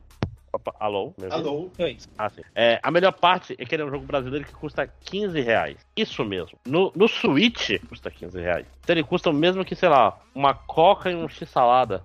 Tipo, e você vai ter algumas horas de diversão. É um jogo relativamente curto. Eu joguei três runs e eu já acho que já peguei a manha. Ele tem acho que 30 e poucos finais, mas acho Caralho. que 5 ou 6 são, são canônicos e tal. Ainda tenho que descobrir como desbloquear uma área específica lá e tal. Então, tipo assim, é um, é um jogo de segredos, saca? É bem, é bem interessante, é um jogo super tranquilo. Eu não tinha jogado antes porque eu tava no Steam. Aí quando saiu no, no Switch eu falei, ah, é agora. 15 minutinhos pra jogar ele, porra, legal demais. É Talk to Strangers. Isso é maneiro. É legal. Porra, né? qui- 15 reais no Switch? Compra É. por 15 reais no Switch. É, o que você compra por 15 reais no mundo real, bicho, né?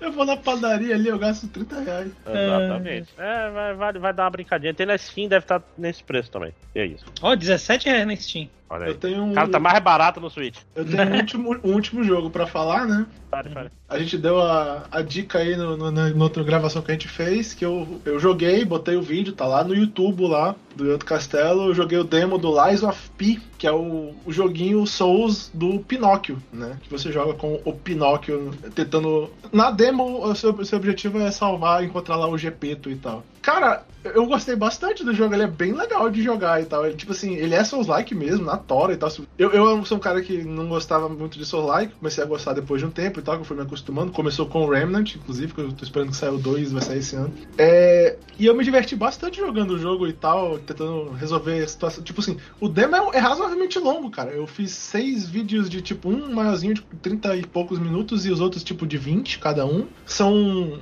três. a- São tipo assim, três bosses, saca? Porra. Tipo, dois, dois mais fáceis e um final mais difícil, que é um, parece um boss mesmo. E, e tem exploração de mapa, tu pode pegar caminho diferente, saca? Libera atalho que se tu morrer, tu vai por ele. Tu pega. Saca? É, tipo assim, tem bastante coisa pra fazer no demo, saca? Não é um demo muito curto, não é tipo assim, mata 10 inimigos numa linha reta e enfrenta um boss. Não, é um demo, saca? Tem exploração, tu mexe no teu personagem, tem arma tu comprar, pra testar diferente. É, logo no começo tu escolhe entre, eu acho que são dois pares ou três pares de arma diferente e tal, pra tu poder ficar testando. E tem múltiplos boss no jogo, tem um pedacinho de história lá, tu, tu chega a encontrar o GP, tu tem conversa com o GP e tal. Tem uma tem escolha pra fazer numa parte que eu não sei se ela altera no demo, porque eu ainda não rejoguei pra ver e tal, mas, mas enfim. Cara, o demo é muito é um demo muito competente. Ele me deixou com vontade de jogar o jogo. Ele é um demo que tem bastante coisa pra fazer, então vale a pena, tipo assim, tu baixar pra jogar e tal. Tu gasta um legal jogando. E, e me deixou interessado. O sistema é legal, o Boys foi uma batalha que eu tive dificuldade. Tu vai, se olhar lá no vídeo, você vai ver, eu morri um monte de vezes e tal. Mas no fim das contas, ela é, tipo assim, justa. Quando tu vai aprendendo, tu vai indo melhor. É bem Souls mesmo, saca? Tu vai indo melhor e tu consegue matar o, o inimigo e tal. É legal, realmente fiquei, eu fiquei bem interessado. Agora eu estou na expectativa que o jogo saia pra jogar a versão final dele. É, mas assim, então, é, dia 1, Eduardo é sempre vai estar jogando isso aí no, no Game Pass, é isso mesmo? É provável que eu esteja jogando ele no dia 1, cara. Eu gostei do jogo, ele é divertido, ele realmente achei.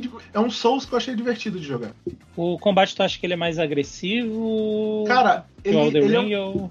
Não, eu acho assim, depende. É porque o Elden Ring tem muita build diferente, né? Eu jogava bem É, defensivo no Elden Ring, na verdade, eu, né? Esse jogo, tipo assim, tu tem lá o ataque, o ataque mais fraco e o ataque mais pesado, né? Gastando estaminas diferentes. A defesa dele, eu não sei se. Eu não lembro se no, no Souls era assim, mas enfim. Quando tu defende, tu perde vida. Só que a vida que tu Hum. perde, ela fica tipo aquela vidinha do Street Fighter V. Aham. Então se tu bate no inimigo, tu Aham. recupera um pedaço da vida e tal.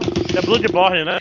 É. Sim, é cara, é, Puta merda, era tudo que É eu queria. divertido, é gostoso de jogar, o combate funciona muito bem, a defesa é legal, tem ataques que tu não pode defender, tem ataques que tu não pode nem defender nem esquivar, então tu tem que sair de perto mesmo, saca? Tipo, é, cara, é legal. Realmente é legal, recomendo. O combate do jogo é bem feito, é bem. É, é gostoso de jogar o jogo. E ele tem uma cara certa assim de Bloodborne também, né? No, no clima Eu dele. vou chorar.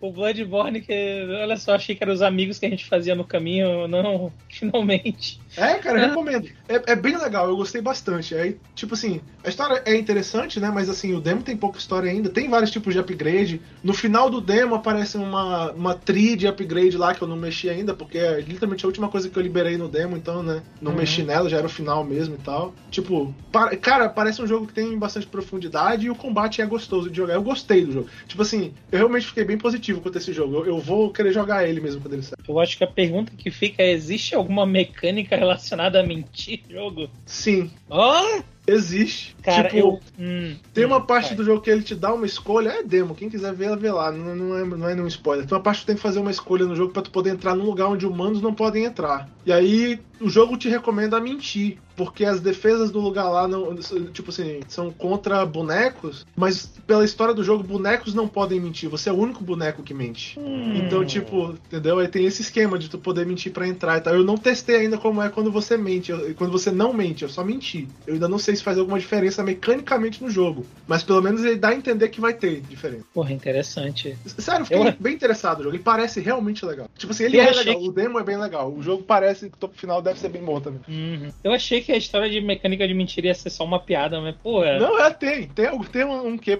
por trás disso. Tem uma história por trás disso. Maneiro, maneiro. Eu vou, Aí vou ele tem aqui, um, já tá é, ele tem um braço mecânico, tu pega outros, pega no demo mesmo tu pega um pra trocar e usar, o, o outro é um hookshot. Puta merda, ele é a mistura de, de Bloodborne com, com Sekiro. É, Caralho. mas é, mas é, mas o, o hookshot é Mortal Kombat, ele vira o Scorpion, ele puxa os inimigos. Aceito, aceito, aceito. É, é bem bacana, realmente é bem bacana. Eu fiquei bem satisfeito com o demo, né? O jogo Hum. final ainda não vi, mas fiquei bem satisfeito com o demo. Porque, bom, então, tipo assim, é, ele é mais. Tu acha que ele é mais ativo do que o Souls normal, assim? Ele é mais pra frentex? Eu pelo menos tive a sensação de que eu, eu consigo jogar indo mais pra cima dos inimigos do que eu tinha no, no Dark Souls que eu joguei original, né? O primeiro que eu joguei. Tipo assim, tudo- o combate com os inimigos mob no mapa, ele não é muito difícil, não. Ele é, tipo assim, eu não vê lá, o- vê lá o vídeo que eu morri, meu. Não vou mentir. Morri algumas vezes e tem, teve alguns inimigos que eu achei difícil. Mas, em geral, o- os chefes é que são o desafio mesmo, né? E, tipo assim, o combate do chefe, tu tem que ser meio agressivo, porque tem essa parada do Bloodborne. Tu, tu não pode ficar só defendendo, porque tua vida vai abaixando. Se tu não bater, tu não recupera a vida. E uma Uhum. parada também que eu não sei se tem no Bloodborne, mas nesse tem, a tua última poção de cura, que tu tem três poções de cura no começo. A última poção de cura, quando tu usa ela, quando tu começa a bater em inimigos, ela vai enchendo uma barrinha pra recuperar essa última poção. Ah, Então é mais uma mecânica que te inspira a bater nos inimigos e tal. Tu, tipo assim, tu consegue recuperar a tua última poção. Se você for um cara clutch, né? Tipo, É, isso é- Tipo, É no, no vídeo lá eu, eu usei contra o último chefe, eu recuperei duas poções pra poder matar ele finalmente e tal, na, na vez que eu matei ele, na mesma batalha e tal. Então, tipo assim, é, é, é realmente, ele tem umas mecânicas bem. O jogo é legal, cara. Realmente eu gostei bastante do demo. Vou testar, vou testar, assim que. Literalmente Não, não. de graça, né? Porra, É, tá, o demo tá lá, eu peguei de grátis, de grátis lá na Steam o demo e o jogo vai vindo coisa depois, então também vai estar tá lá. Cara, eu, deixa, eu tenho uma coisa que eu tenho que falar sobre o, o World Tour do Street Fighter. É que, caralho, por que, que o mapa usa dois cursores iguais, um pra ser onde tu tá e outro pra ser o seu cursor? Filho da puta. é, é, eu sei, eu também já tive problema com isso. Caralho, não tem nenhuma razão de ser mesmo tamanho, igual, só de outra cor. É só pra te confundir, né? Podia ser um bonequinho, podia ser um riozinho no, no lugar onde tu tá, né? Ser... O, o- o mapa em geral não é muito legal. O Não mapa é, do- cara. Não, o mapa não é muito legal, não. Tipo assim, eu achei que já tinham, já tinham resolvido a questão de mapa em videogame em 2023, né? Mas eu estava enganado, claramente. É Eu não tenho mais jogo, não. Eu agora só tenho. Ah, eu tenho o jogo? Não, eu deixo... Assim, eu vou deixar o Zelda pra quando eu jogar mais. Uhum. Ah, joguei um pouquinho, joguei um pouquinho do Zelda. Joguei um pouquinho de outros jogos, mas tá, tá, tá bom por enquanto. O jogo acho que foi o suficiente já. É, não, tamo, tamo bem pra ir falar de, de outras coisas, né? Tipo, Já estamos É. com uma hora, uma hora da segunda parte do podcast, meu amigo. Meu irmão é um povo que gosta de gravar, né? Uhum, uhum. Eu vou. Eu vou começar, hein? Ah, vai lá, você tem mais, mais coisa mesmo? É, eu assisti Annabelle 3 de volta para casa. Eita, nós. Né? É Eu achei uma. Tipo assim, eu até comentei lá no, no Twitter. É aquele negócio que eu falei de que os meus remédios estão fazendo eu gostar de tudo agora. Não, não, não estão, não. Esse, esse filme é uma bosta. Mas assim, é Ainda uma, tem que ser algo bom, né? é, é uma imensa bosta esse filme. Ele é. Tipo, a ideia que, que ele apresenta é tipo assim, pô, e tal, é o filme que a Annabelle é solta dentro do quarto lá dos, dos Warrens lá, né? E aí aquele monte de coisa que tem lá, assombrada lá, começa a assombrar a casa lá com a. com a- que só tá Eu- a filha deles e as, e as babá, as duas babá e tal. Cara, Ed, eu vi esse filme, eu só não lembro dos detalhes, só lembro que é ruim.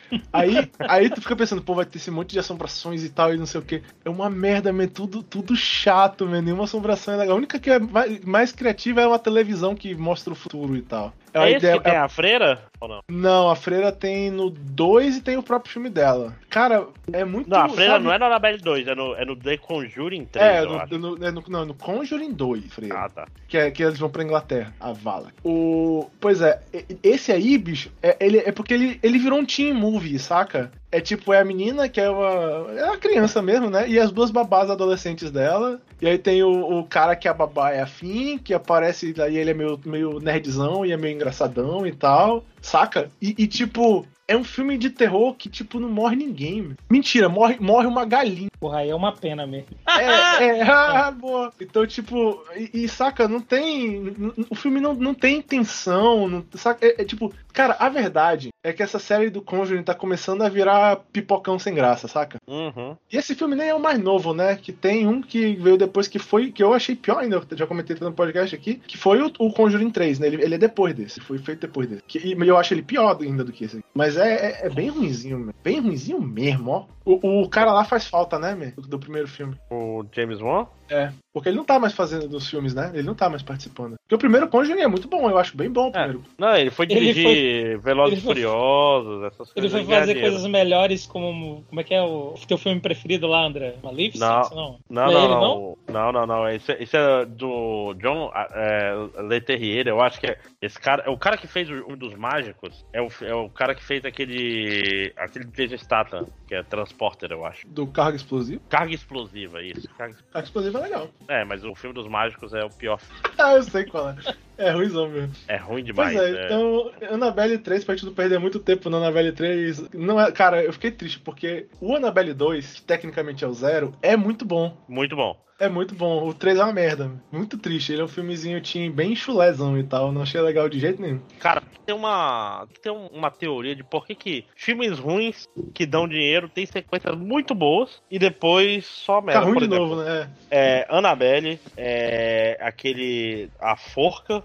é aquele. Cara, qual é o outro? O. Eu sei que o, eu sei que o Oija, o 1 é uma merda e o O- 2 é muito bom. O Ouija, é- o 2 é muito bom, porque é do diretor É. fudido. É, tem uma porrada desses filmes de terror assim que tem sequências maravilhosas de filmes ruins, por alguma razão. Eu só quero Vocês dizer que eu, pro- eu procurei o Malignant lá e daqui tá diretor James Wan, hein? É, o Malignant foi o último filme de terror dele, que é maravilhoso. É maravilhoso, é uma merda, mas é maravilhoso. É uma, é uma merda maravilhosa. É, mas se você não assistiu Annabelle 2, eu recomendo. Annabelle 2 é legal. Annabelle filme. 2 é muito, é muito É bom. Parece um filme do, do Del Toro, assim, nesse, nesse nível de bom. É, né? não, é, é muito bom Annabelle 2. Realmente é bom. Eu ver quem é o diretor. O diretor Ana, Annabelle coisa 2 é boa. tão bom, mas tão bom, que eles pegam a ideia ruim do primeiro filme, explicam ela e fica legal. Porque o primeiro filme era o filme de uma boneca mal assombrada. Aí eles inventaram que tinha um demônio que assombrava a boneca, por alguma razão. Não é a boneca que é assombrada, tem esse demônio que fica aparecendo no filme, que é um demônio com a carona preta lá, esquisitão lá e tal. No Annabelle 2, eles explicam essa história, eles não jogam fora, eles explicam e fazem ficar legal esse negócio desse demônio. De tão bom que o Eduardo, filme é. o, o Annabelle 2 é daquele diretor daquele filme Lights Out, né?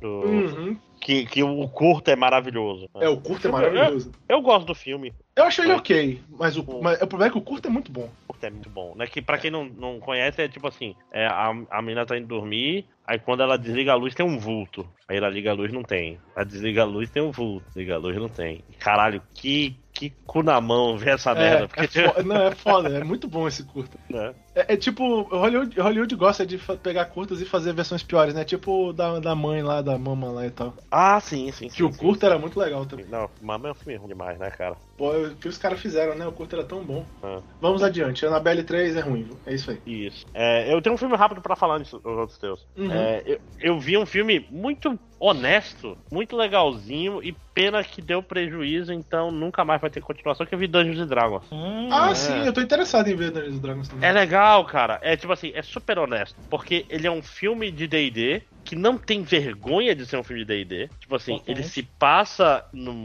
Ele vai em Neverwinter, ele. ele fala. Fulano aí é um filho bastardo do Elmister. Não sei o que. É tipo assim, tá- as, as citações estão todas ali. E não é só citação por citação, é, é citação por, por world building, saca? E Uhum. mais que isso, ele é um filme de heist. D&D. Tipo assim, ele é um bando de desajustados que tem que invadir um cofre do Lorde de Neverwinter que traiu ele, basicamente. E é um filme com muito coração, porque é um filme sobre família, saca? Uhum. Tipo, é... o personagem principal é um bardo, porra.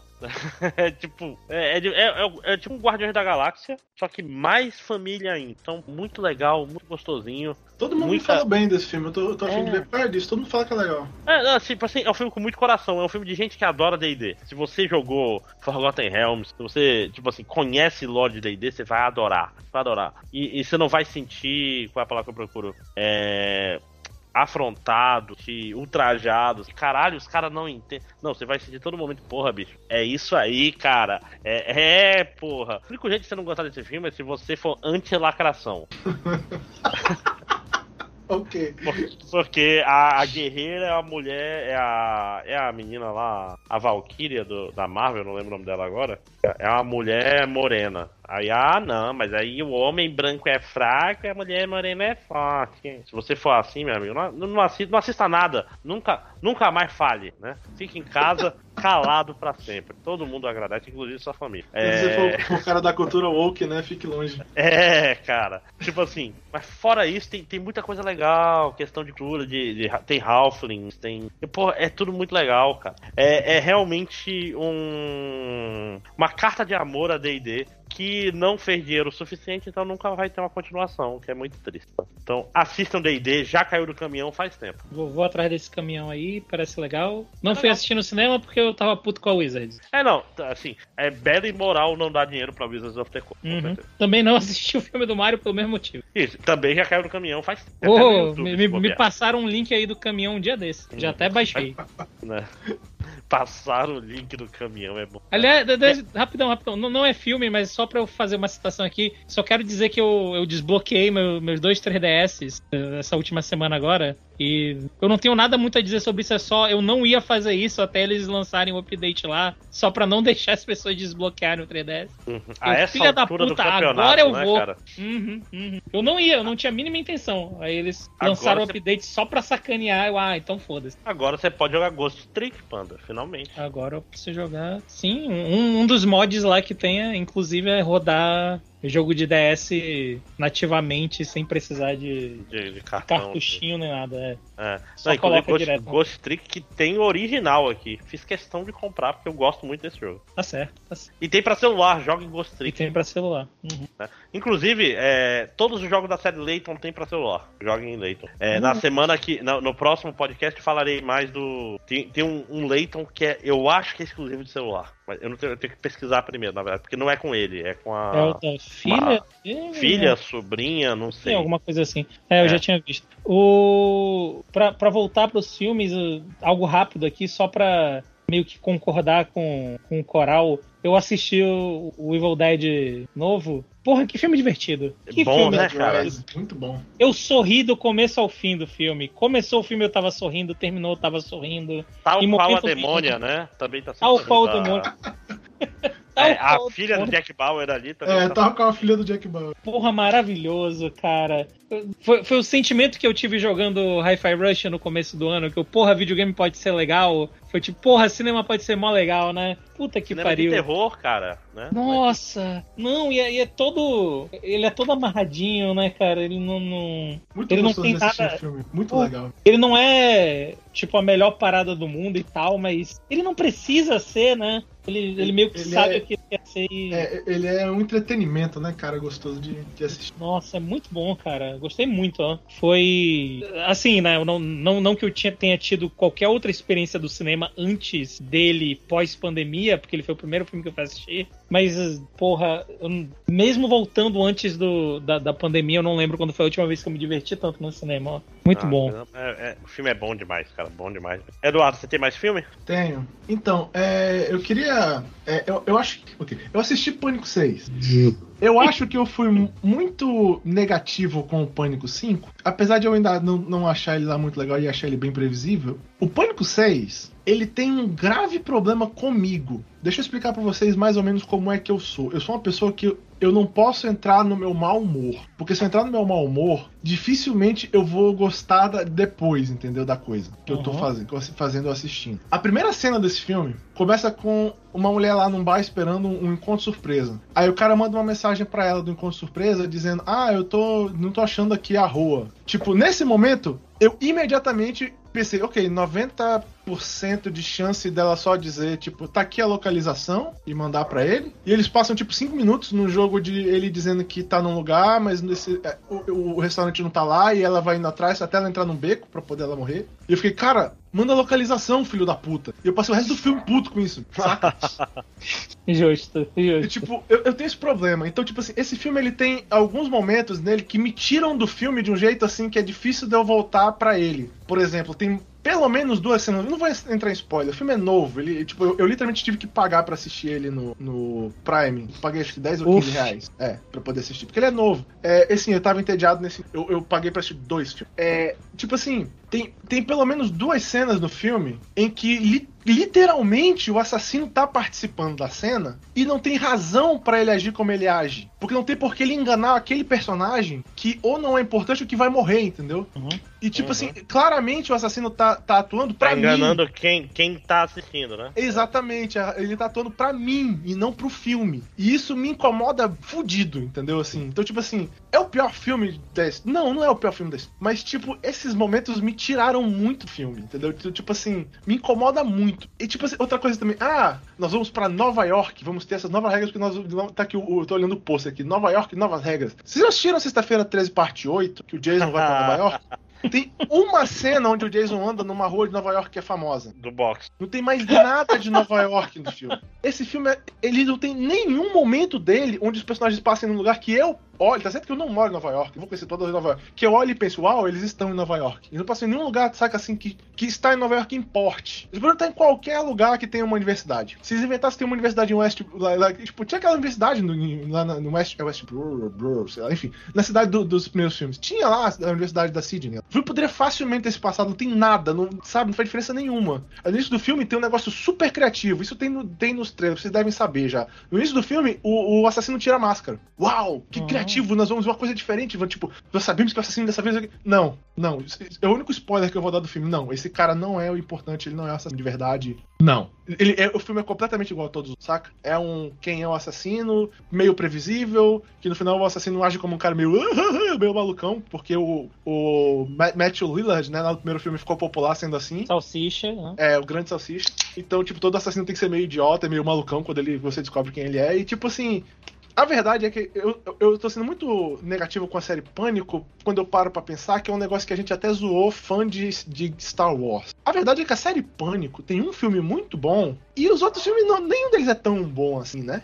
O 2 é legalzinho, vai. É, o 2 é legalzinho. Mas, tipo assim, se tu for assistir, por exemplo, Star Wars, o 3, é o 3, enfim, o, Star, o Empire Strikes Back é maravilhoso. E o primeiro é legalzinho. Mas o, o 3 já não era bom, né? Tipo, o Pânico tem a mesma situação. A única diferença é que inverte qual é o que é o melhor. O melhor é o primeiro. O segundo é legalzinho. O terceiro já era meio merda.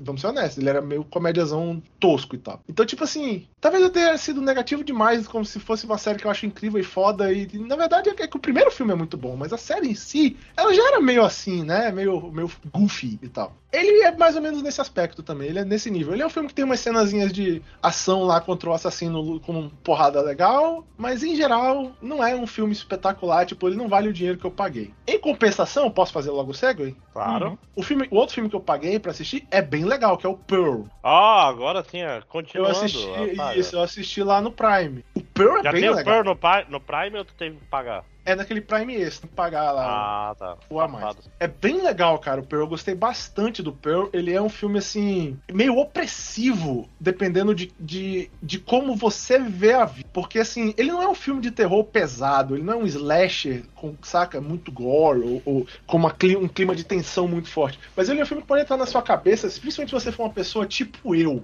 Porque eu tô na idade exata pra assistir. Tipo assim, a gente zoa a parada de estar ficando velho desde sempre, né? A gente vê moleque de 20 anos zoando que tá ficando velho e tal. Mas eu literalmente tô entrando na idade, tipo assim, saca? Nessa idade. Tipo, eu tô chegando no- nos meus 40 já. Eu, sou, eu estou à beira dos 40. Eu, eu literalmente posso dizer que a minha juventude, hoje, melhor dos anos da minha juventude, meio que já estão ficando pra trás. Esse filme, o tema dele, porque no primeiro tinha um tema de velhice, né? Nesse filme, o tema dele é a protagonista, ela ainda é jovem. Mas ela quer fazer alguma coisa com a vida dela enquanto ela é jovem. Porque se ela deixar passar essa etapa da vida dela, que a mãe dela opressivamente não deixa ela aproveitar, ela nunca mais vai ter essa etapa da vida pra aproveitar. Então, uma pessoa na minha idade assiste esse filme e fica pensando. Dá pra você pensar, ficar com esse negócio na cabeça de todas as coisas que você não fez quando você tinha a juventude e que agora que você vive a vida adulta tem que trabalhar todo dia e não dá mais pra fazer, entendeu? É, é o mesmo problema que tem no. Caralho, tudo em todo lugar ao mesmo tempo. Que é, ele pega É. bem a, a gente da nossa Ex- idade. assim. Exatamente, entendeu?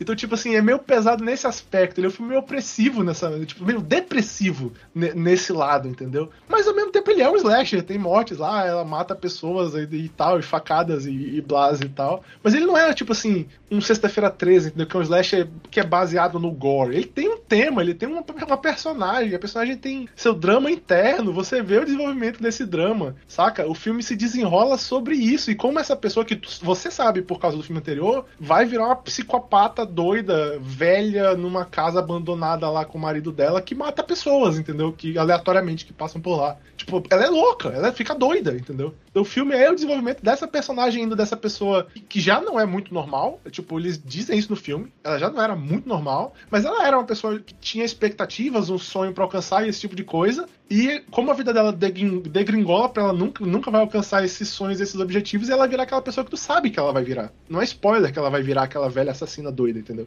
É, é, é um filme legal, cara. Ele é muito bom. Ele entra na sua cabeça de uma certa forma e ele tem umas cenas meio, meio what the fuck, assim, saca? De vez em quando, meio doida mesmo, porque ela é meio doida. Mas o filme é, é bem legal, eu gostei muito, achei bem bacana. Bom, E- e eu, fiquei- Ainda- eu tô na expectativa pra assistir o 3 agora. Pois é, eu não vi o X nem, nem Pearl ainda, cara. Tem que sentar e assistir, mas eu visto tão pouca coisa. É, é, mas tá, tá muito na minha lista de coisas pra ver. Quem sabe no próximo em outro castelo? Quem sabe? Rapaz, a, a minha golf aí tá, pra mim, revelação mesmo de, de- Vou começar a procurar as coisas que ela faz mesmo. Só que ela, ela é meio brasileira, né? E ela produziu esse filme, se não me engano, ela é uma das produtoras desse filme agora. Que a, a avó dela é uma tipo, fudida do teatro brasileiro. Então Bem, bem Não. legal. não é pouca merda. Uhum, bem legal, recomendo. Bem legal o filme. Não, massa, massa, massa. Panda, você tem alguma coisa de cultura pop para comentar ainda? Eu assisti o Aranha universo novo, mas eu vou, eu vou me conter aqui, porque, sei lá, tá ficando tarde e se eu for falar desse filme agora, eu vou passar aqui um tempão falando. Uma hora falando. Só, é, é. Porque, puta merda, que filme bom. Mas, mas é, é, é isso, eu vou deixar pra uma próxima oportunidade. Eu tenho Só- duas coisas pra falar, mas as duas eu consigo falar super rápido, porque elas Sim, são eu só tenho-. Eu tenho, uma coisa, eu tenho uma coisa rápida também porque eu não terminei. Mas eu já queria começar a falar e eu deixo as duas últimas pra ti, Eduardo. Uhum.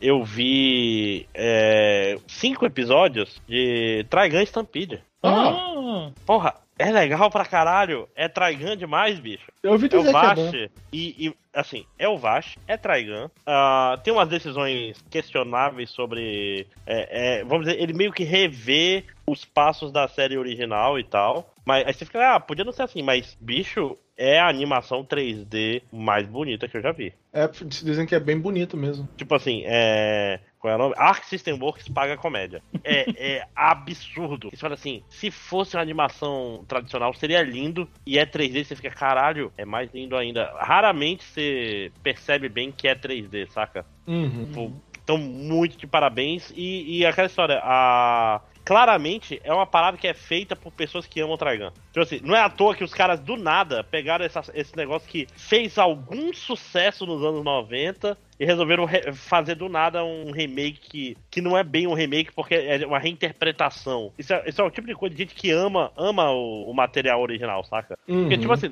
Trigun não é, não é Evangelion, né? Trigun não é Berserk. Trigun não é, não é um negócio que todo mundo tá caralho, tá no- na boca do povo no Japão. É, tipo, Definitivamente não tá. Então, é tipo assim, é, é simplesmente o pessoal que cresceu nos anos 90 e ama o Vasco, né? Então, tem umas coisas é, que eu falo, pô, o Vasco não faria isso. Mas ao mesmo tempo é meu lado purista falando. Quando, tipo, é tudo, é tudo muito bonito, tipo. Vasco fazendo as coisas loucas, tipo. Por exemplo, Vasco apertar na arma e não ter bala é um negócio que ele jamais faria. Mas serve para efeito cômico, então você dá um, um desconto, saca? E toda a cena é baseada em ele conseguir uma bala. Então aí você fala, é, tá bom. Mas o Vash mesmo, meu Vash, sempre que, sabe Aquele quantas- que rola, rola barranco abaixo, arremessa uma pedra rolando barranco abaixo, corta duas cordas que estavam em paralelo a ele. É, pois é, não, e ele faz De alguma coisa. forma. Mas de alguma forma ele perdeu a conta do número de balas na, na arma dele. É o cara que jogava pedrinhas pra desviar balas durante duelos pra poder Ah, não. não matarem pessoas. Mas assim, mas ele faz um negócio parecido um meteorito caído e atira e ricocheteia os meteoritos, coisas caóticas. É, é, é o Vash, mas, mas tem esses nitpicks, mas é lindo. Cara, que animação absurdamente linda, cara. É o mesmo, esse mesmo estúdio fez um, um do- uma das paradas do Star Wars Vision no, na primeira temporada, que eu acho que foi aquele que era tipo o Astro Boy vai ser Jedi. Não sei se vocês viram Star Wars Visions. não. Não, não vi não. Porque, tipo assim, é um 3D que, tipo assim, parece que é, parece que é um estúdio Ghibli, mas é 3D, saca? Os caras, finalmente a, a indústria tá aprendendo a fazer anime em 3D direito, né? Tá demorando muito, mas por exemplo, o próprio Chainsaw Man aí é lindo, mas de vez em quando ele erra. Tem a, tem a cena da corrida no corredor que eu acho horrorosa no episódio do, do Demônio da Eternidade. Não sei se vocês lembram. Tipo assim, é um. Ele, ele tá tá todo mundo correndo pra um corredor, aí, tipo, correndo de frente, aí a câmera vai virando, e quando a câmera vira, dá pra ver que a animação não tá bem sincronizada com o cenário, saca? Isso não Hum. acontece nesse Trigun. Eu não vi Chainsaw Man. não percebi, não. Você tem que ver Chainsaw Man, Eduardo. Eu vi o primeiro episódio. Vrum, vrum, vrum, dan, dan, dan, dan. Chainsaw Man. Mas é, é, é isso sobre Trigun, Trigun Stampede. Assista também, Eduardo, você vai gostar, eu acho. Uma hora eu acho que eu vou criar coragem de dar uma olhada. É, porque, tipo assim, é meio que uma carta de amor. Não vai ser perfeita, mas, tipo, você sente o carinho, saca? É Hum. tal qual o D&D. Tipo assim, uma coisa é quando os caras estão fazendo só de sacanagem. Tipo aquele Berserk 3D.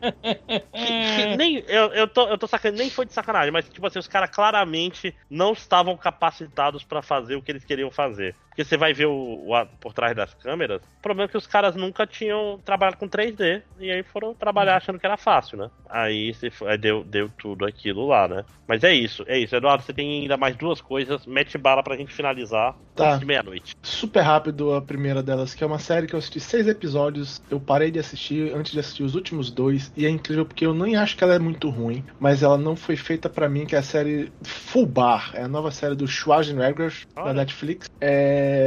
O resumo da série é: o o Arnold Schwarzenegger é esse agente da CIA mega foda, incrível, super imbatível. Que tá se aposentando. Mas aí dá uma merda e ele tem que fazer mais uma última missão, mesmo que ele já esteja se aposentando. Aí ele vai nessa missão e quando ele chega lá, o agente que ele tem que ajudar a fugir é a filha dele, que é uma agente e ele não sabia. E ela não sabia que ele era um agente. E aí agora os dois tem vão ter que trabalhar juntos nessa missão para tentar pegar esse cara foda aí, esse cara fazedor de arma foda aí e tal, juntos. E eles são dois super agentes mega fodas e tal. O problema da série é que eu achei ela muito cínica. Tipo, sabe aquele negócio típico do humor americano de todo mundo quer ser o cara mais espertão? Uhum. Todo Uhum. mundo só quer zoar o outro. O problema é que nessa série chega um ponto em que a sensação que dá é que todo mundo é um cuzão, entendeu? Nenhum personagem da série é legal. Assim, o, o, o cara que conversa com o Schwarzenegger no- via rádio, que é o, o cara lá, o negão de óculos lá do filme.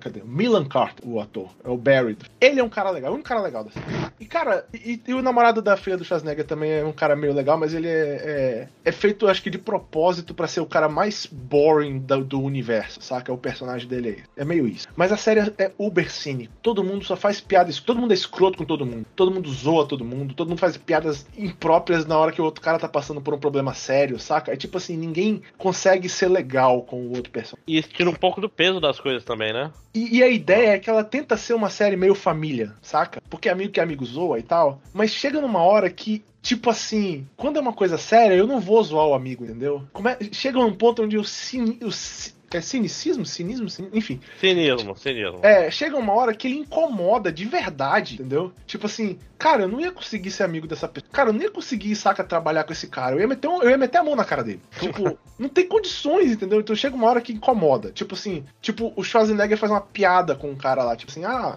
é, não, você é um cara legal e tal, mas eu só não queria que você ficasse com a minha filha, porque você é tipo assim, esse, esse gigolô de, de roupa, só fica comprando roupa cara porque quer ser um gigolô, não sei o quê. Tipo, aí tem toda uma cena do cara que trabalha com ele há anos explicando que ele compra essas roupas porque ele era pobre. E aí, quando ele entrou pra si, ele passou a ter dinheiro, ele pôde arrumar a os dentes e trocar as roupas e, e ser um cara que, né, tipo assim, tem boa pinta agora e não sei o que. Então, tipo assim, aí fica o Schwarzenegger com aquela cara de cu. E eu fico com a cara de cu aqui pensando, cara, não tinha razão nenhuma pra ter falado isso pra ele, meu. É uma Hum. cena que era pra ser cômica. Por que, que a cena cômica é o Schwarzenegger pisando no cara que não fez nada de errado, entendeu? Tipo, é, é- é- incomoda. Chega uma hora que começa a incomodar essa- esse tipo de piada em excesso na série. A série é só esse tipo de piada o tempo todo. Não tem aquele momento que eles demonstram que eles são amigos de verdade, que faz você você ter uma visão mais pura dos personagens. Tipo, por exemplo, como o Vitor falou há muito tempo atrás, quando a gente gravou lá sobre o Chainsaw Man, que tem aquele momento que o cara pergunta do protagonista: Ah, pô, tu é burro, nunca foi pra escola? Ele fala: Não. Aí o cara fica tipo assim, saca?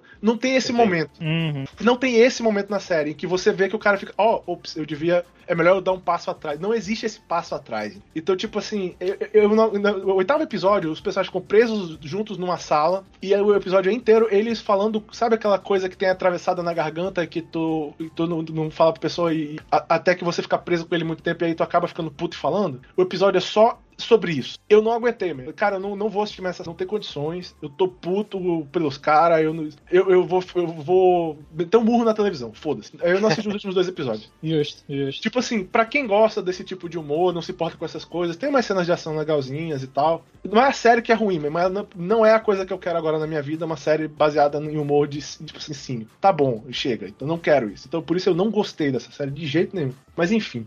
E a outra coisa que eu assisti, que é muito mais light-hearted, foi. Porque eu vi o trailer do 2, então eu fiquei pensando, cara, não vi um até hoje, eu vou assistir, que é o Mega Tubarão. Que é provavelmente o filme de tubarão mais é, bobo que eu assisti desde Jaws 4. É, é o Velozes e Furiosos dos Tubarões, né, na É prática. basicamente até com o Jason Statham. Tipo, eu não sei se o ouvinte conhece a história do, do Tubarão 4, do Jaws 4, que é, é Jaws Revenge. O 4 é o que ele vai atrás da família? É, o 4, o tubarão já matou lá o protagonista, e aí a mulher lá dele se mudou pra um outro lugar, e o tubarão vai atrás dela porque ele quer se vingar da família do protagonista. Ele mata o filho também, se não me engano. De- Maravilhoso. Eu, eu- eu acho que ele mata o filho e o pai tem um ataque cardíaco. Eu não lembro. Faz muito tempo que eu assisti. Eu sei que os dois já morreram por causa desse tubarão aí. E aí, porque o ator falou foda-se depois do segundo, né? Ele não quis fazer no terceiro. Porque ele era inteligente. Aí esse tubarão tá seguindo a família. Porque ele quer se vingar porque o cara lá matou um, tuba- matou um tubarão no, no primeiro filme. Então ele tá seguindo a família. Tipo assim, o tubarão viaja pra um outro país pra poder ir atrás da mulher. Eu- é- meu Deus do céu, a coisa mais idiota que eu já vi ser feita com um tubarão na história. Esse filme ele é mais, ele é o, ele é mais goofy, mas ele é um goofy goofy light-hearted, ele é meio bobo. Ele tenta se passar meio a série em algumas cenas, mas ele é um filme meio bobo, assim, saca? E ele sabe o que ele tá fazendo, vamos ser honestos. Tipo, tem o Jason Statham lutando com o tubarão. Tipo, ele literalmente lutando com o tubarão. Ele, ele com uma faca e o tubarão na água. Então, tipo, é, é o que o André falou. É Velozes Furiosos de Tubarão. É divertido em algumas partes, é meio é meio ah, em outras e tal, mas, cara, sinceramente não me arrependi de ter assistido o filme. Foi meu. Eu, eu, porque eu já sabia o que eu tava esperando. Eu não fui para ele esperando um filme. Eu não fui para ele esperando Jaws, né? Eu fui para ele esperando Jaws 4, e aí ele é goofy e eu achei que bom. Eu, eu vou assistir o 2, inclusive. É um bom Velozes e Furiosos de Tubarão. É, justo. Tipo assim, não, recomendo? Não, ah, vamos assistir? Não, não recomendo. Não é um filme bom, vá, vá lá e assista. Mas, sinceramente, se não tem nada pra fazer num dia lá e ele tá aí num serviço que você já paga aleatoriamente, como foi o meu caso, é é uma, sei lá, uma, entre uma hora e meia e duas horas de, de um filme é, goofy, de, meio goofy de tubarão que tem o Jason Statham lutando, o Jason Statham de faca lutando contra o tubarão. É um bom Velozes e Furiosos de tubarão, é, é uma frase para colocar na capa do, do uhum. DVD. Porque Blu-ray não vai, né? Isso aí é. não vai ser em Blu-ray. Não, nem existe mais. Não, DVD não existe, Blu-ray não existe, vai estar na capa do Netflix, né? É. Ai, ai. Gente, então é mais isso. alguma coisa? Não, tá bom, já falando pra caralho. Eu já tirei, eu já esvaziei o meu, meu acúmulo de, de coisas. Eu, eu, tava, eu tava deixando de assistir coisas porque eu não queria abrir mais abas da Wikipedia pra falar depois. Não, ó, e, e olha, vamos tentar gravar mais agora. Agora começou o segundo semestre, a gente tem que fazer a, a tradição em outro castelo, que é o quê? É gravar um podcast no primeiro semestre e gravar uns 5, 6 no segundo. né? A gente tá, é. tá, chutando a porta, gravando dois de uma vez, que é o. Né? É, é... com certeza. Não, inclusive, aquela história, por tudo dando certo, já sai amanhã o outro aqui. Eu já tô começando a edição dele. Porque senão amanhã não sai. Se eu não fizer agora, não sai. Joga uma trilha sonora no fundo. Não, já, tô, já baixei a trilha sonora, vai ser. Como é, é X3, vai ser X Japan, não faz sentido. né? já, já vou deixar pronto aqui, engatilhado meio-dia amanhã, já tá esse podcast no ar. Vai ser o primeiro podcast sobre a X3. Nem vai ter acabado a X3, já vai ter podcast no outro castelo. Isso é profissionalismo. Então, gente, vamos aí, terminar. Né? Ubisoft, né, cara? Vamos falta. É foda. É, exatamente. É, gente, então, digam tchau aí pra gente terminar essas duas gravações. Estamos quase quatro horas gravando, acho que mais de quatro horas gravando. Delícia. E é isso, gente. Digam tchau. Tchau. Ih, deixa eu parar agora.